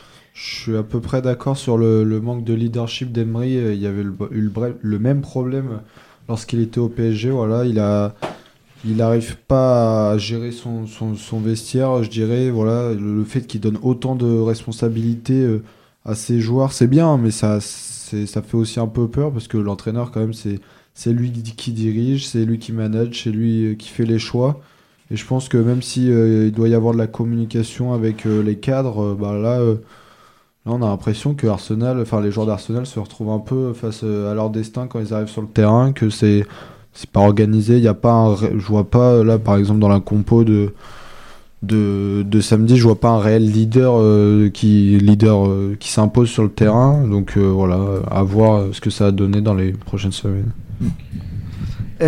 Moi, je voulais intervenir aussi sur Emery. Est-ce qu'il a pas, il n'est pas lâché par ses joueurs On voit les, les leaders comme Aubameyang, euh, Alexandre Lacazette, euh, qui, qui, qui font des prestations assez euh, médiocres, on peut le dire. Qui, est-ce qu'ils ils sont pas de, en train de montrer sur le terrain également qu'ils sont, sont pour un, un, changement d'en- d'entraîneur et un, renouveau dans, dans ce leadership euh, d'Arsenal. euh, donc, euh, je pense que Emery est sur la sellette et euh, pour moi, il doit, il doit partir et, et laisser la place à un autre entraîneur. Mathieu? Je pense qu'Emery, il a le potentiel de faire ce qu'il faut à Arsenal. Ce qu'il faut, je pense que là, c'est plus des choix sportifs. faut mettre un, un grand coup de balai au niveau de, de- du, du vestiaire. Bon, alors, je parle pas de, de virer à grand coup de pied euh, Xhaka qui a. Ça, c'est, ça, peut être une réforme dra- drastique. Je parle pas de, de virer des, des- à grand coup de pied les anciens leaders comme euh, Xhaka ou Ozil. Je pense que Xhaka, avec un, une communica, avec un coup de communication bien huilé, il peut réintégrer l'équipe. Ozil, je pense qu'il pourrait partir pour laisser la place à Ceballos, parce que là, Ceballos, il est un peu dans l'incertitude, comme Pepe, c'est une recrue qu'on attend beaucoup Arsenal, mais à qui on qu'on laisse pas s'épanouir correctement. Et je pense que Emery, il est capable de le faire, ce, de faire ce, ce grand coup de balai dans le vestiaire. Mais s'il ne le fait pas, il y en a un qui va être capable de le faire derrière lui. Il s'appelle José Mourinho. Je pense que là, mais Emery, il lui reste très peu de matchs pour, euh, pour faire ce qu'il faut à Arsenal. Derrière, Mourinho, il est capable de prendre la tête de l'équipe et, de, et de, de faire ce qu'il faut pour bouger les choses.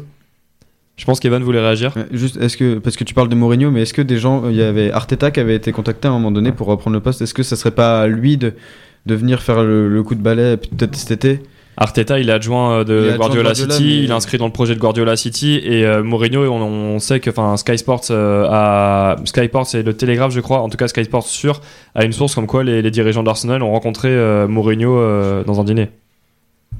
Oui, Evan, tu parles d'Arteta et pour moi, euh, euh, Arsenal doit, doit pas prendre le risque, même si c'est euh, l'adjoint de Guardiola, de, de confier à, à quelqu'un qui a encore jamais managé une équipe, une équipe comme ça qui est, qui est pas en perdition mais qui est en difficulté comme Arsenal.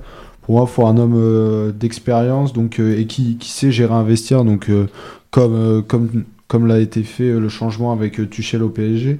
Et Mourinho, pour moi, bon, même si Tourelle, hein. Ouais, Tourelle, ouais, Tuchel, Tourelle. Bref, et genre, du coup, euh, ouais, peut-être changer avec euh, un homme, voilà, qui, je vais pas dire qu'il sait plus se faire respecter, mais voilà, qui, qui se fait respecter par ses joueurs et qui, qui tient son vestiaire, quoi, parce que là, on sent que là, le, il a pas, comme le disait Noël, il a pas le soutien entier de ses, de ses joueurs. Pourtant, il y, a des, y a des signes encourageants quand, dans le management de- d'Emery qui montrent qu'il est capable de changer les choses à Arsenal par rapport euh, à ce qui était en place les dernières saisons. Il y a notamment les défenseurs Rob Holding et Callum Chambers qui étaient prêtés avant. Ce sont des défenseurs relativement jeunes encore qu'il installe à la place de Socrates pour donner un nouvel élan au club. Là, faut qu'il continue. Il est, il est sur une certaine lancée, mais il faut qu'il ait le courage de faire encore euh, les coups nécessaires pour relancer une dynamique, que ce soit ou bien réintégrer euh, Xhaka, je lui disais, bon, en communication bien huilée, ou alors de le virer lui aux îles et de repartir sur des bonnes bases. Mais voilà, faut, faut qu'il agisse. Il, en est capable. Il a déjà, eu des signes encourageants. Ah, Il a les cartes en main, je, je pense. Et Eh oui, à savoir que les Gunners auront la- l'opportunité de se refaire la cerise, comme on dit, lors des prochains matchs, puisqu'ils affronteront le 23 novembre après la trêve internationale Southampton, avant de recevoir l'Eintracht Francfort en Ligue Europa. Ils se déplaceront également à Norwich et affronteront Brighton. Autant dire que ce sont des matchs euh, globalement. euh, eh bien, euh, où Arsenal est plutôt favori et, euh, et a moyen éventuellement de remporter euh, les quatre à la suite. Donc, euh, à voir, euh, à, à voir où nous mènera. Ouais, donc, ouais, ouais, ouais, ouais. Francfort, c'est pas une cerise. Hein. c'est ça. Bon, de toute, c'est vrai que Francfort, la, la Ligue Europa, c'est particulier. Il y a, il y a Pepe qui réussit pas en Premier League, mais qui réussit en Ligue Europa avec Arsenal. Mais là, Emery, de toute façon, c'est, c'est sûr qu'il joue sa tête sur les prochains matchs. Hein. T'as Norwich qui est, qui est, qui est passé dernier. T'as Brighton qui est du milieu de tableau. T'as West Ham qui est en crise, qui est en difficulté, qui est en chute libre. Si. Arsenal prend pas euh, 7 points là-dessus. Donc autant Faut- dire faut que Arsenal et Emery jouent sa tête euh, pour la suite de la saison. Alors bien sûr, on a parlé de, de Leicester dans ce, dans, dans ce podium. Il nous manque une tête, c'est bien sûr Chelsea de Frank Lampard qui réalise euh, également un début de saison tonitruant avec sa jeunesse triomphante. Six matchs et six victoires consécutives en Première Ligue. Alors messieurs, euh, Chelsea a encore, euh, s'est encore appuyé sur Tony Abraham, euh, voilà, euh, en poste de titulaire. Votre avis sur euh, le Chelsea euh, rayonnant depuis le début de saison avec une jeunesse absolument euh, exceptionnelle On pense notamment à Mason Mount ou encore à, Tomori en défense. Mathieu?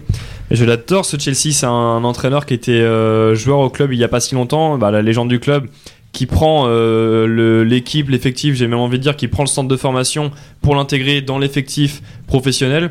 Bon, Abraham évidemment, il lui donne toutes les responsabilités du numéro 9 de Chelsea, c'est un numéro qui est maudit depuis des années là-bas, et Abraham c'est le 9 le plus performant que tu as vu à Chelsea en quelques mois, depuis je sais pas combien d'années.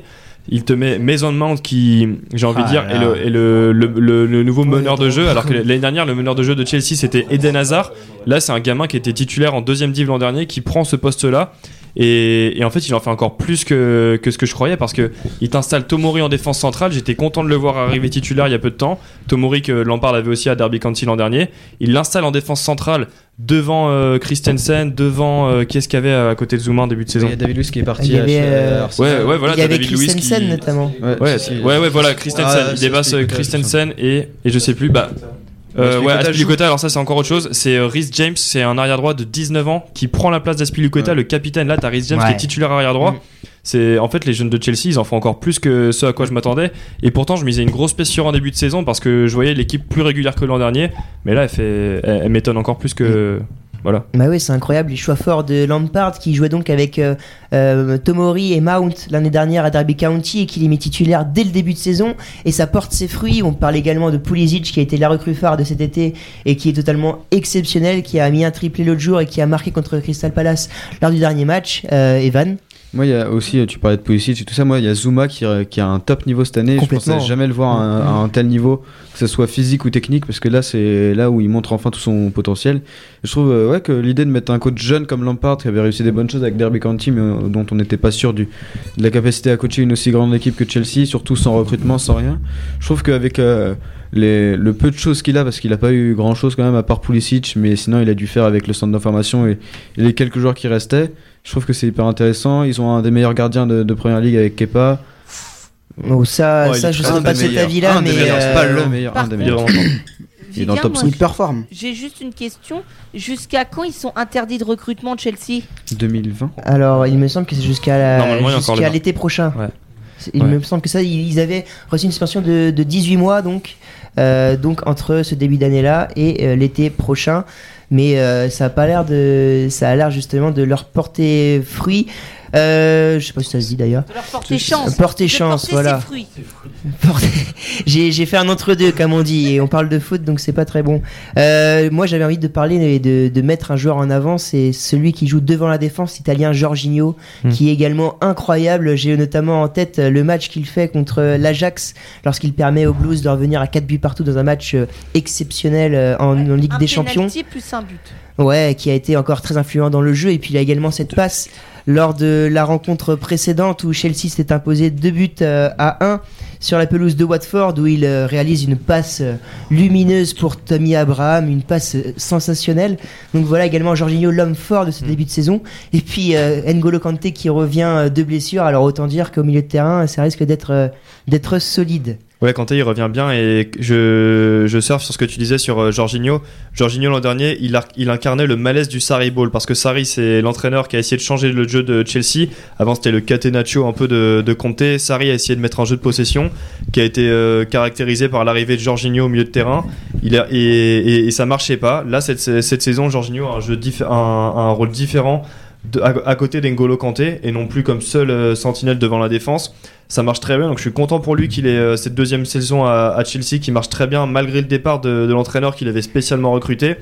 Et euh, bah, mon dernier mot sur cette équipe de Chelsea c'est que je suis très content de voir en fait je trouve que en 2016 on disait que Leicester leur sacre c'était le pied de nez au, foot multimillionnaire au foot euh, multi voilà euh, au, voilà le, le foot multimillionnaire et euh, je pense que Chelsea c'est un aussi bel au moins un aussi, bel exemple cette saison parce que c'est un club qui, qui, qui doit carrément changer de système. C'est pas une exception comme Leicester, c'est un club qui installe un système sans avoir à recruter à coups de millions et qui, qui les, les Manchester City, les United et les clubs qui ont dépensé parce qu'ils ils misent vraiment sur un, sur un système assumé sur, euh, sur le développement de leurs jeunes. Et oui, Même si ça a été forcé par euh, l'interdiction de recrutement. Chelsea qui a quand même une petite surprise de ce début de saison et qui est donc désormais troisième à, haute- à hauteur de Leicester avec autant de points, avec 26 points dans cette première ligue. Maintenant, on a parlé des, des équipes en forme de, cette, euh, de, ce, de ce championnat anglais.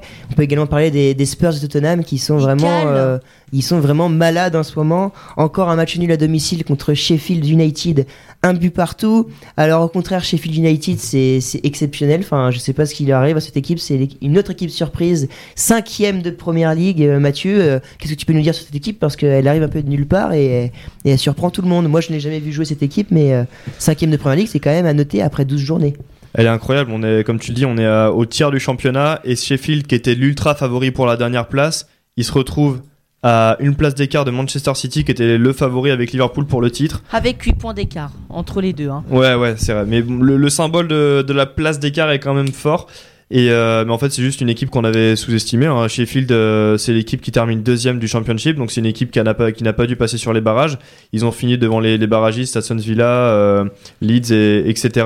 avec une avance. Et c'est une équipe qui a misé sur la régularité, qui a, qui a misé sur sur euh, sur un collectif ultra solide et, et c'est pas une équipe euh, comme on l'attendait une équipe euh, solide qui balance ensuite des grands ballons devant. C'est Mhm. c'est une équipe qui sait jouer au ballon. On l'a vu contre Tottenham. Ils mettent deux buts enfin un but logique sur une action construite et un qui a été refusé sur hors-jeu pour un orteil sur une action très bien construite aussi. Sheffield ça a du ballon. Ils ont un ils ont un coach qui a qui, qui a su développer un, un jeu avec des joueurs qui ne sortent pas du lot. Chris Wilder et, euh, et voilà, c'est une équipe qui, qui développe son jeu et qui tire son épingle euh, du jeu de la première ligue. Bah ouais, une équipe euh, avec des joueurs plutôt anonymes. Alors on peut notamment ressortir de l'effectif euh, Lys Mousset, le français qui évolue à la pointe de l'attaque, ou encore Phil Jagielka qui évoluait euh, jusqu'à présent à Everton. Mais sinon, c'est beaucoup de joueurs euh, très peu connus. Hein, clairement. Euh, on est personnellement, je suis incapable de ressortir un, un joueur dans cet effectif-là. En tout cas, voilà, cette équipe qui fait son qui, qui fait son bonhomme de chemin dans cette première ligue. Ouais. Tu connais des noms un peu, un peu Mathieu? bah celui, ce- alors euh, dans, tout cela, évidemment, pour moi, c'était euh, que les joueurs de Championship l'an dernier. Je les connaissais pas, à l'exception de Dean Anderson, le gardien euh, espoir anglais, qui était donc là, il a été appelé en A parce que Tom Heaton est blessé et qui est prêté par Manchester United. L'été dernier, quand la France avait affronté l'Angleterre, c'était lui dans les buts à l'Euro espoir.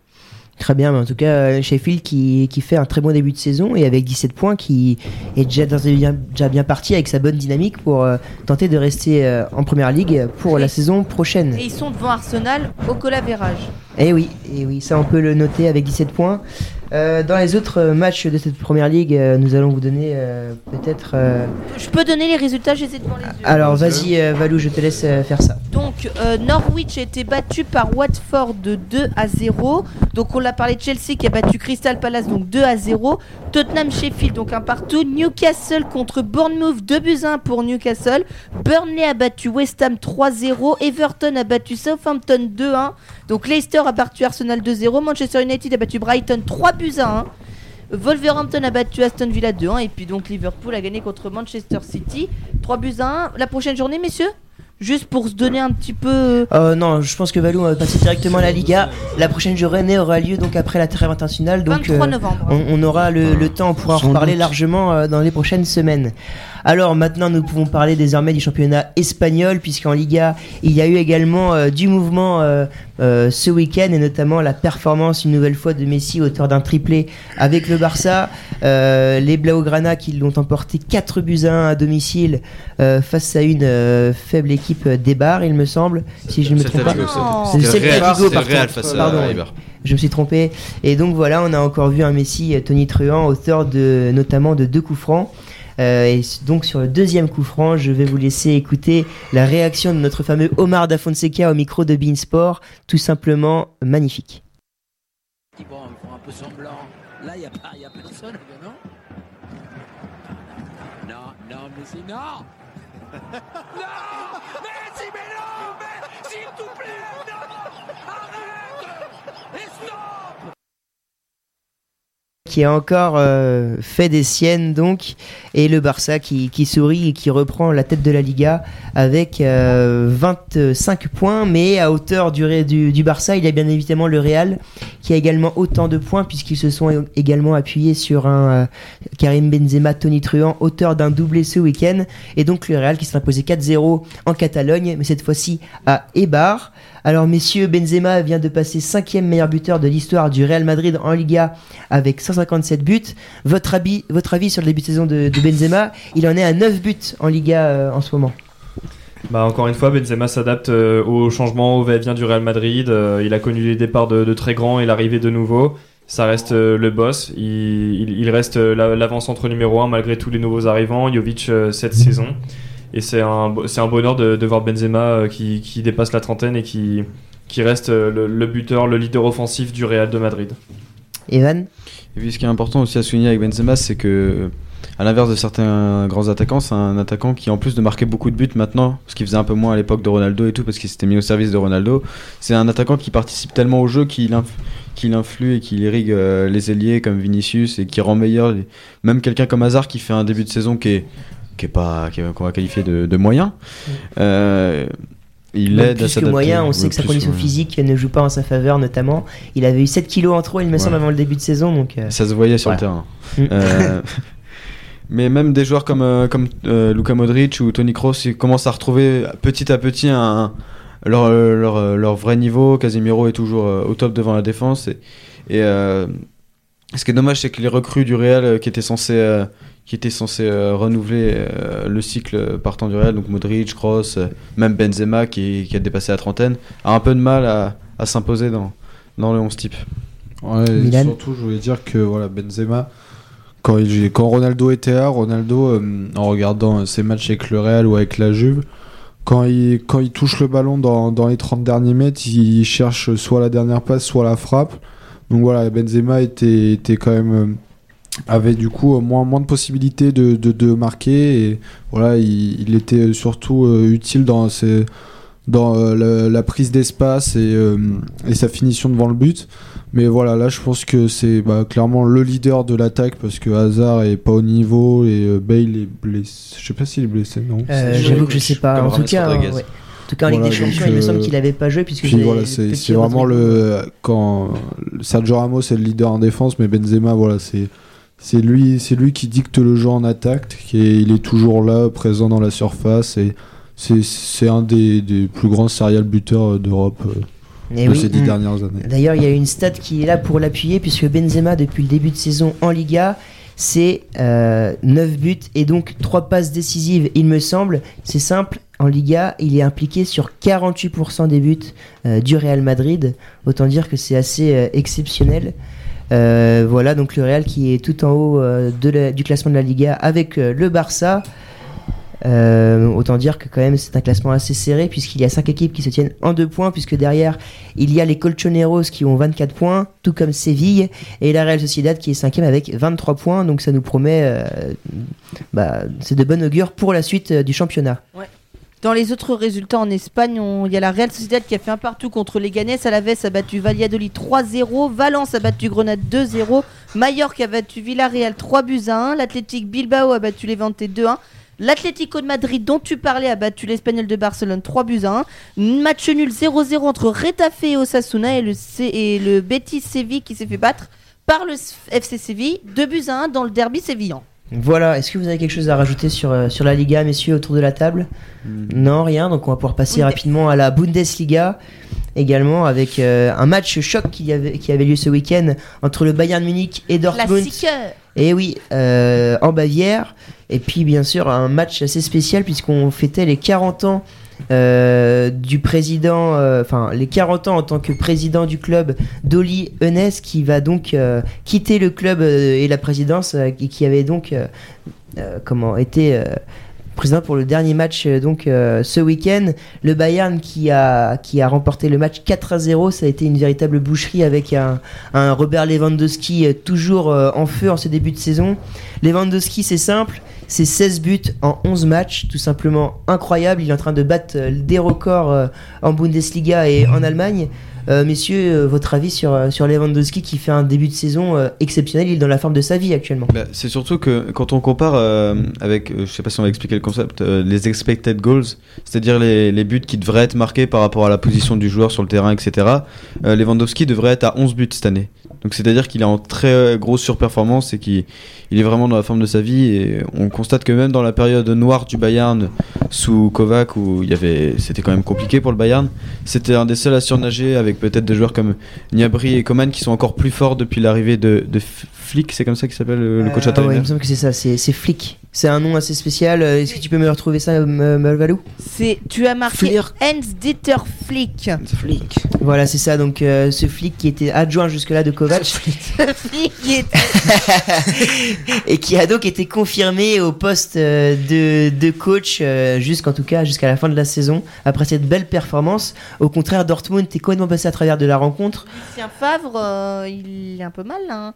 Et bah pas Non, tant que ça va. puisque euh, faut notamment euh, dire que Dortmund a remonté euh, un score très défavorable en milieu de semaine contre Eh l'Inter oui, à on On domicile. l'avait suivi. Mais c'est vrai que c'est un Dortmund en demi-teinte depuis le début de saison. Ils ne sont pas perdus au classement, mais c'est vrai que cette défaite peut faire très très mal dans les, dans les têtes euh, de Dortmund. Euh, Milan, un avis sur, sur le club jaune euh, après ce match? Oui, bah, il n'y a, y a rien d'alarmant non plus. Ils sont, ils sont, ils sont sixième à, à deux points de, du Bayern, mais on a vu euh, ouais, peut-être une équipe euh, où la fougue n'a pas suffi, qui a été bien contrôlée par, euh, par le Bayern. Et pour rebondir sur ce qu'on disait sur Lewandowski, Lewandowski, à chaque fois qu'il touche le ballon dans les 30 derniers mètres, c'est c'est danger à chaque fois. C'est- Il se retourne, un ballon en profondeur, une frappe. euh, Il se met en- à chaque fois qu'il touche le ballon, le Bayern est en situation de marquer. Et donc ça donne du coup euh, 16 buts, c'est ça? Euh, 16 buts en 11 matchs. ouais. 16 buts, il marque à tous les matchs. C'est- pas la forme de sa vie parce que bon, pour l'instant, c'est le début de saison et on va voir comment, comment ça se passe. Mais là, franchement, il est en train de, faire un très gros début de saison. Et on va voir après euh, qu'on va rentrer avec euh, les, les huitièmes et les quarts de, de Ligue des Champions comment ça va se passer pour lui. Au classement, donc le Bayern remonte troisième sur le podium avec 21 points, à hauteur de Leipzig deuxième. Et la- l'autre surprise de ce début de saison en Bundesliga, c'est Mönchengladbach. Le club de Rami Bensebaini et Marcus Thuram est actuellement premier avec 4 points d'avance sur son dauphin.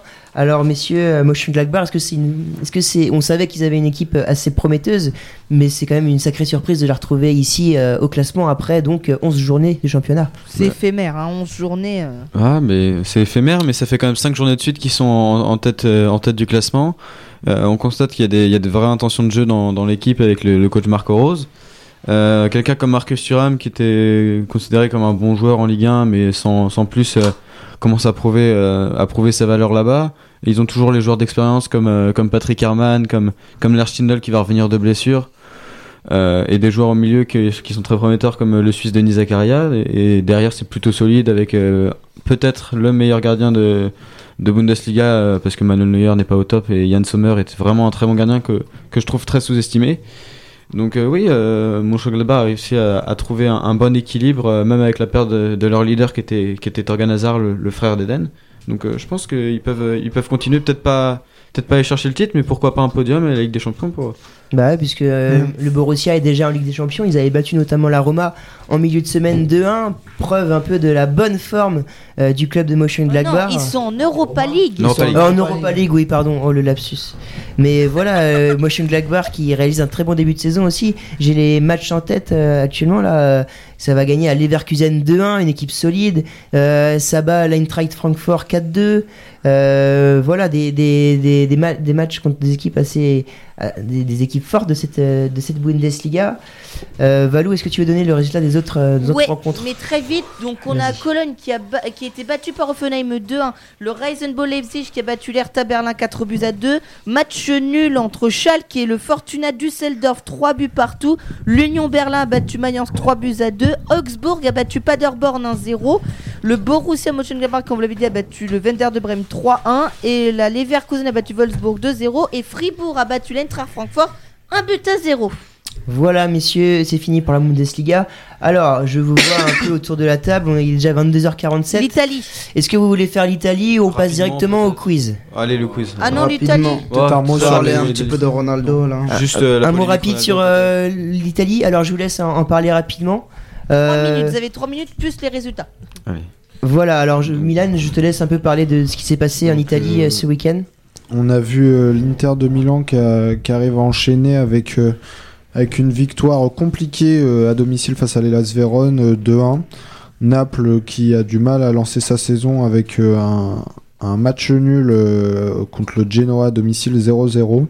Et peut-être le, fait marquant de, de cette journée en, en Italie avec la courte victoire euh, 1-0 de la Juve face à Milan. À noter que euh, Sarri a fait un choix fort en sortant euh, Cristiano Ronaldo à la 55e minute. Qu'il a même quitté le stade avant la fin. Qu'il a, il a même euh, quitté le stade, donc euh, qui a été vivement critiqué cet agissement. Et à noter que la Roma perd aussi à, à l'extérieur contre Parme.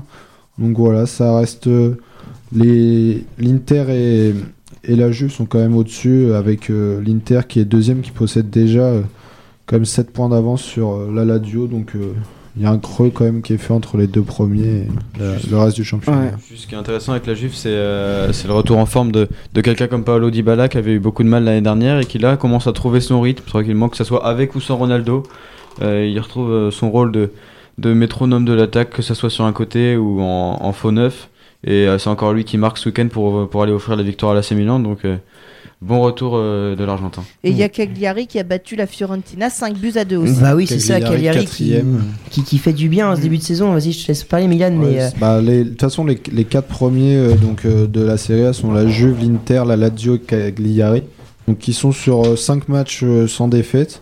Donc, euh, ouais, Cagliari qui était peut-être pas attendu euh, à cette place avec euh, une bonne attaque avec 23 buts, euh, l'apport d'un cadre comme Nainggolan. Donc, euh, on verra bien euh, comment ça se comporte au fur et à mesure. Mais déjà, 24 points en 12 journées, c'est un très bon, très bon ratio pour, euh, pour Cagliari. Bah oui, j'ai les stats en tête là. euh, Cagliari, donc, on a, tu as parlé de Nengolan qui a été auteur d'un but exceptionnel ce week-end. Et bah Cagliari, c'est une série en cours incroyable. C'est une série de 8 victoires et 3 nuls. Cagliari est invaincu en championnat depuis le 1er septembre avec une défaite contre l'Inter Milan. Donc c'est dire que l'équipe de Cagliari fait fait un début de saison également assez, assez exceptionnel. Euh, donc voilà, on a fait le tour de tous les championnats euh, d'Europe. Valou, tu as quelque chose à dire? Pas juste le temps que Mathieu revienne, il y a Sassuolo qui a battu Bologne 3-1 et il y a Brescia, le club de Balotelli, qui a été sèchement battu par le Torino 4 à 0. Et puis on a Lazio Rome qui avait Ah ouais. Lecce 4-2.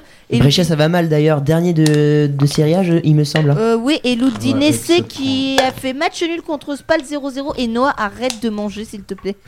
Ce, ce verre. J'ai rien mangé du tout. De toute manière, ce verre en plastique, t'as pas fait de mal, donc euh, voilà. Bref, En tout cas, au, classement, oui, tu me demandais pour. euh, c'est ça pour. euh, euh, Brescia est dernier avec seulement deux victoires et un nul en 11 matchs. Donc ouais, c'est c'est compliqué pour le promu et l'Aspal aussi en grande difficulté avec et seulement 8 Lecce est points. 16ème. Hein. Mm. Lecce est 16ème. Ouais, Après, c'est des équipes qu'on attendait, qu'on attendait Oui, de euh, toute en, queue de, façon. pelo- en queue de classement. C'est hein. ça. On sait pas des Mais quand on équipes. voit la surprise de Cagliari, euh, on Après- peut se dire que Après, Cagliari a, a quand même euh, eu un recrutement que je trouve plutôt intéressant. Quelqu'un comme Nengolan qui est revenu, qui est revenu euh, en, Sardaigne, Cagliari, je crois, euh, pour, pour permettre à cette équipe de, de retrouver des, des, des résultats intéressants. Très bien, merci messieurs. Eh bien, avant de passer à notre quiz traditionnel, nous allons faire, euh, nous allons donner deux informations principales qui ont eu lieu ce week-end. Tout d'abord, de nouveaux incidents racistes. Nous en avons, avions débattu euh, il y a une semaine autour de Mario Balotelli, mais cette fois-ci c'était en Ukraine que ça s'est passé euh, pendant le match entre le Shakhtar Donetsk et le Dynamo Kiev. Euh, de nouveaux cris racistes sont retentis depuis les supporters de Kiev.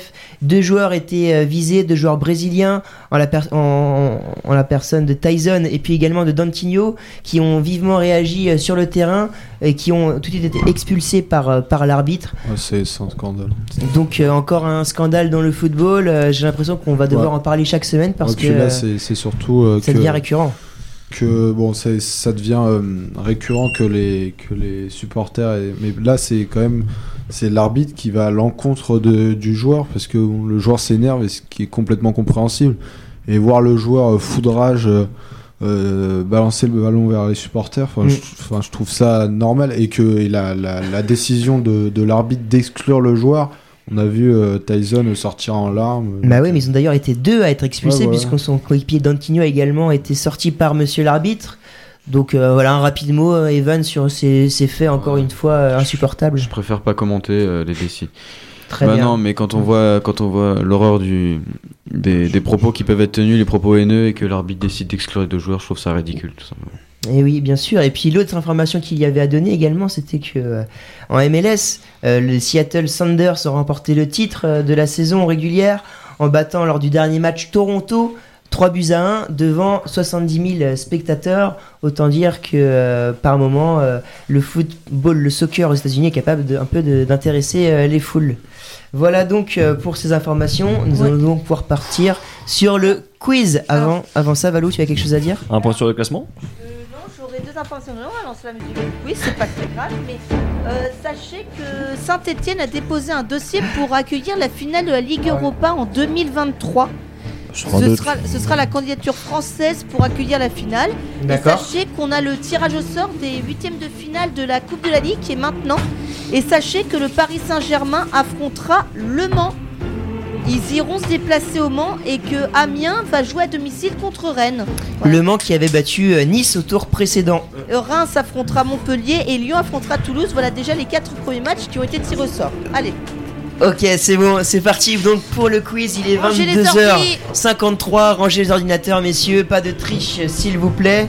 Alors, un petit rappel d'abord sur les, Moi, je sur les scores. je les ai, euh, je les ai. Valou, vas-y. Alors, euh, Maxime a 10 points. J'en ai 9. Milan en a 7. Mathieu, t'en as 4. Noah, tu en as 3. Vivien, j'en ai as 6. Deux. Louis, t'en as. J'en ai six. un Louis et n'est pas là.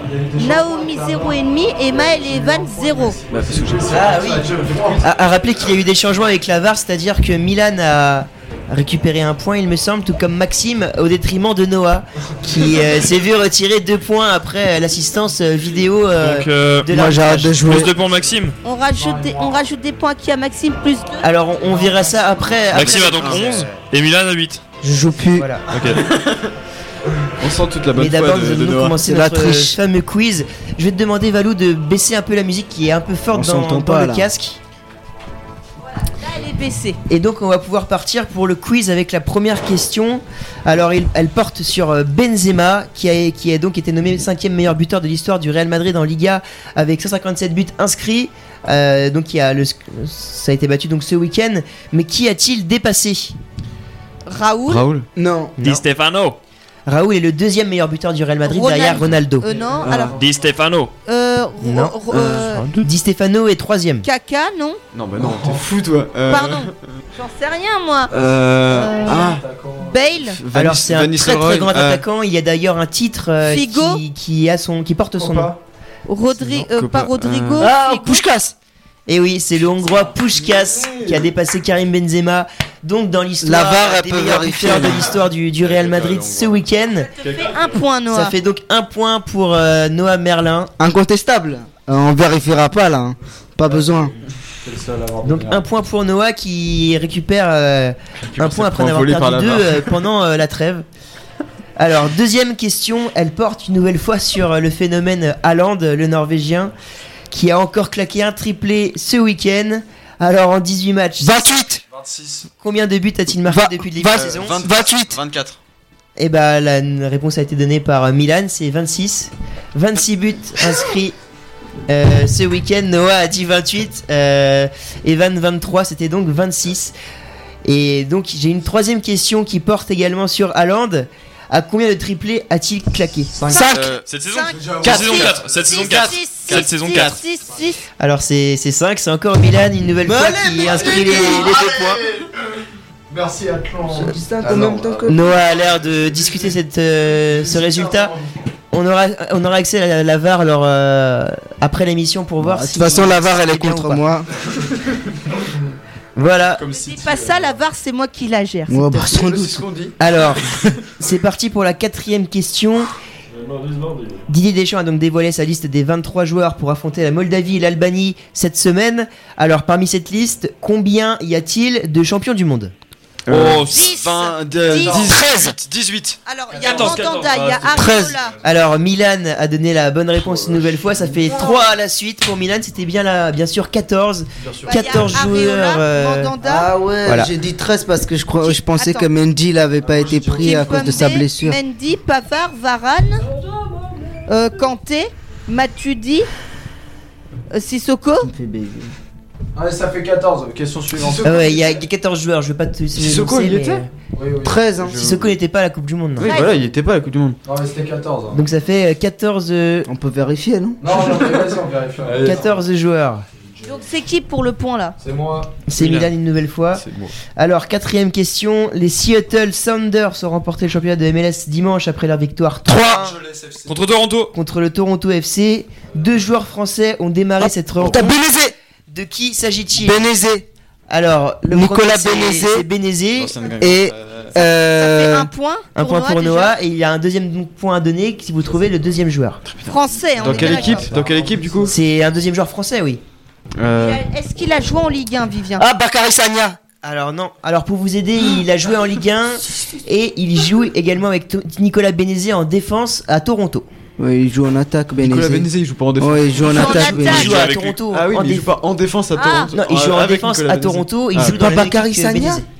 Euh, Non, c'est pas Sagna. Il a joué, Bakary Sagna, il joue à Toronto. Euh, Il a Je vois le Ouais, Aurélien machin euh, Chez Jou Aurélien quelque chose. Je pas, Chez un il joue en Ligue 1. Chetchou, il joue à Amiens. Chez Jou joue à Amiens. Ouais, en Je plus. vais vous aider encore une fois, c'est un ancien Rennais formé au Stade Rennais. Romain Danzé. Non. Euh, Syl- pas Sylvain Armand, puisqu'il en est le directeur. Mavinga Mavinga Mais non, pas Mavinga. Non. Chris Mavinga. Oh non Même Oh, je l'avais. T'es tellement loin celui-là. Bonne réponse de Mathieu. Un point Ah, pour déjà Mathieu et un point pour Noah aussi. Ouais, merci Valou. Un point pour Mathieu. Cinquième question. C'est parti. Là t'avais le Euh, caissier. elle porte encore sur, euh, Elle porte encore sur Deschamps, qui va donc honorer sa centième sélection en tant que Contre sélectionneur. l'Albanie. Contre l'Albanie, oui, euh, Valou, d'accord. C'est pas la question. Pardon. Et dépasser Santini. Avec 100 sélections en tant que sélectionneur. et euh, il- Mais pardon, mais. Alors attendez. Non, stop, stop, stop. On va remettre de Il l'ordre. va honorer sa centième sélection euh, contre l'Albanie en tant que sélectionneur. Alors, si on l'additionne avec son nombre de caps en tant que joueur, à combien est-il 200, 200, 217, 217, 205. Non. 205. Ma mère, il a 117. 214. Non. De- de- 200, 212. 198. 209. 200. Non, vous êtes proche. 208. 198. 208. Vous y êtes 200. proche, vous- vous 3. rapprochez. 203. 206. 202. 212. 207. 201. 228, 210. 206. Je l'ai dit, Noah a 203. dit euh, 203. 203 tellement avant. Donc c'était la bonne réponse. Yes. Euh, nouvel, nouveau point pour, euh, pour Noah. Alors cette fois-ci, il me reste 3 qui suis-je euh, à donner. points l'équipe suis-je. hein, là, deux points l'équipe suis Les qui suis-je donc rapportent 2 points. Ah là, ça, allez. Ah, moi, c'est mon Faut moment. rire, arrête de lire Alors, les questions. Quoi, j'ai pas les questions. Stop, arrêtez de vous battre, ça va bien se passer. Laissez-moi faire un peu les recherches donc pour euh, trouver les Eh, joueurs. sinon, Vivien, la prochaine fois, c'est moi qui pose les questions du quiz, comme ça, il peut pas y avoir de tricherie. Ouais, je suis d'accord Valou, on fera ça Là, la semaine voir prochaine. dans les lunettes du Bohemian euh, Rhapsody. Non, mais vous. Alors, Alors. mon premier qui suis-je? Il s'agit d'un milieu de terrain français, Euh, Sissoko, Nabil Fekir. Ah, attends, attends, Alors, attends, attends. International euh, bien sûr euh, français qui a Matuidi. Attends. qui a fait la, la Coupe du Monde.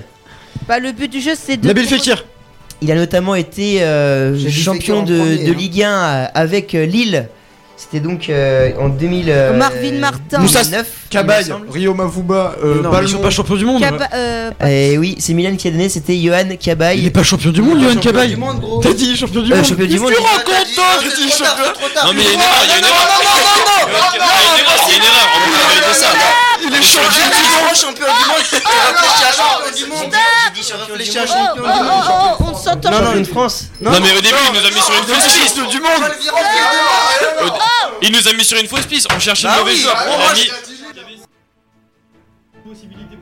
Excusez-moi, on ne s'entend plus. Donc tout le monde, eh, tout le monde va se calmer. Stop, stop, stop. Tout le monde va se calmer. Tout le monde va se calmer, s'il vous plaît. Ça reste un jeu. Merci, Si, si, si, non, non, t'as raison, t'as raison. Stop. Oh, euh, oh, Vas-y, oh. Valou. Doucement. Euh, vas-y. Doucement, ça va bien se passer. Tout le monde, tout le monde se calme. Non, j'ai coupé les micros. Vous m'écoutez Tout le- Oh, tout le monde se calme. On redescend. St- Stop, on redescend. Ça ne reste qu'un quiz, d'accord? Ça va bien se passer. Je vais vous trouver deux personnages maintenant. Je, je vais les improviser, mais. Je vais les improviser, mais va falloir les trouver. Ok, on ah non. change, on change. euh, J'arrive. Vivien va gérer le reste de la technique pour la fin de l'émission, ok? D'accord. Vivien, le. Non mais une fois qu'il dit Lille, tu sais très bien qu'il n'y a pas de milieu qui était à Lille, donc tu changes. J'étais en train de Ah réfléchir. ouais, on m'a dit milieu Lille, mon pote, je t'ai sorti tous les milieux. Moi j'étais en train de dire, j'étais tu sais quoi, Balmont, Mavouba. Bah ouais, mais euh, Ah, À un moment donné. on a le droit de contester. Chut Le parrain rentre dans la salle. le silence, mon gars. On contestera après, donc du calme. Ça reste qu'un jeu, c'est un jeu pour se détendre à la fin. T'es conscient que ton micro il est coupé. Merci. Non, les micros sont rallumés justement. Merde. Donc stop. Merci. Bon, Vivien, on peut reprendre. Avant dernier, qui suis-je? C'est parti. Alors, il s'a- il s'agit d'un joueur qui joue actuellement à Wolverhampton, Ruben Neves. Ruben Neves. né en- le 25 janvier 1996 euh, en Espagne. Diego Jota. Ah, bien vu. Alors, il a été formé au FC Barcelone, Johnny Otto. Otto. Johnny Otto. formé au FC Barcelone, passé euh, depuis 2015 en. Adama Traoré. Adama Traoré. Il s'agit d'Adama. Traoré, bien joué Mathieu. À deux points. Deux points pour Mathieu, ça fait Villa, 7. Je remonte. et Wolverhampton. Et puis voilà, maintenant, Du coup, j'ai 12. il a été sélectionné par, euh, par le sélectionneur de l'Espagne pour euh, le prochain rassemblement. On a 12. Hein Donc, deux points pour euh, Mathieu. Traoré Adama Traoré. Il a été sélectionné en Voilà, Espagne. c'est bon Vivien, le dernier qui suis-je maintenant Et le dernier qui suis-je avant de Vivien, clôturer Vivien, l'émission excuse-moi. Adama Traoré a été sélectionné avec l'équipe d'Espagne. euh, Ah C'est ce que j'ai vu, oui, il me semble. Ah ouais Il est espagnol. Non, mais Oui, espagnol, il a ouais. pas été Ouais, naturalisé euh, malien, du coup. Ouais, mais il a avait pas la- été pris. Il y allait avoir 3 du coup, 3 Alors, Adama non, puisqu'il- Traoré. euh, non, puisqu'il a fait toutes ses sélections en, en équipe Ok. espoir. euh, Ah. Merci pour la précision. Allez, le dernier quiz. Alors c'est parti, cette fois-ci celui-là vous allez le connaître, ça va être euh, très rapide je pense. Il s'agit d'un Un milieu de terrain allemand Ozil, né en Kedira 1992. Müller, Ozil, euh, Kedira. Tu- Attends, mais c'est bon, t'as posé deux fois les mêmes. euh. Ramsey, Ramsey. Mais non, pas Ramsey Ramsey. allemand, toi. Et donc qui a été formé au Borussia Dortmund. Kedira. Mario Reus, Götze. Reus, Mario Reus, Götze. Reus. C'est Götze. C'était euh, Mario Götze. bien joué. C'est pour, euh, c'est pour Evan. Non. Bah non, c'était juste lui qui parlait. T'as dit, t'as pas dit, t'as dit jouant où, s'il te plaît? Ah, Ah, formé, au- formé au Borussia Ah, ok, Dortmund. pas dit Donc ça fait Ah, deux bon. points pour Evan, les deux premiers points d'Evan. Bien joué. Voilà, donc c'était donc euh, le quiz. Ouais, Euh, Rappelez-nous les scores, euh, messieurs. euh, aux- Euh, alors euh, Milan a pris la tête avec 13, Maxime a 11, j'ai toujours 9. Mathieu, on vérifiera son score, moi j'ai 7 mais on revérifiera après. Noah il a 4, Vivien tu as 2, Evan tu viens de marquer tes deux premiers points, Louis est toujours à 1,5, Naomi à 0,5 et Maël toujours à 0. Et bien voilà, de quoi clôturer cette nouvelle émission euh, 4-4-2. J'ai bien Valou. Valou qui a bougé euh, pour essayer de revenir à la régie euh, m'accompagner. Merci à tous de nous avoir suivis euh, donc sur les antennes de, de TTU. Et puis nous, nous vous disons euh, à bientôt et à dans une semaine pour une nouvelle émission. Au revoir. À la semaine prochaine. Salut. À la semaine prochaine, salut. Nique ça. hein. Oh, je vous ai torché. Oh là là là.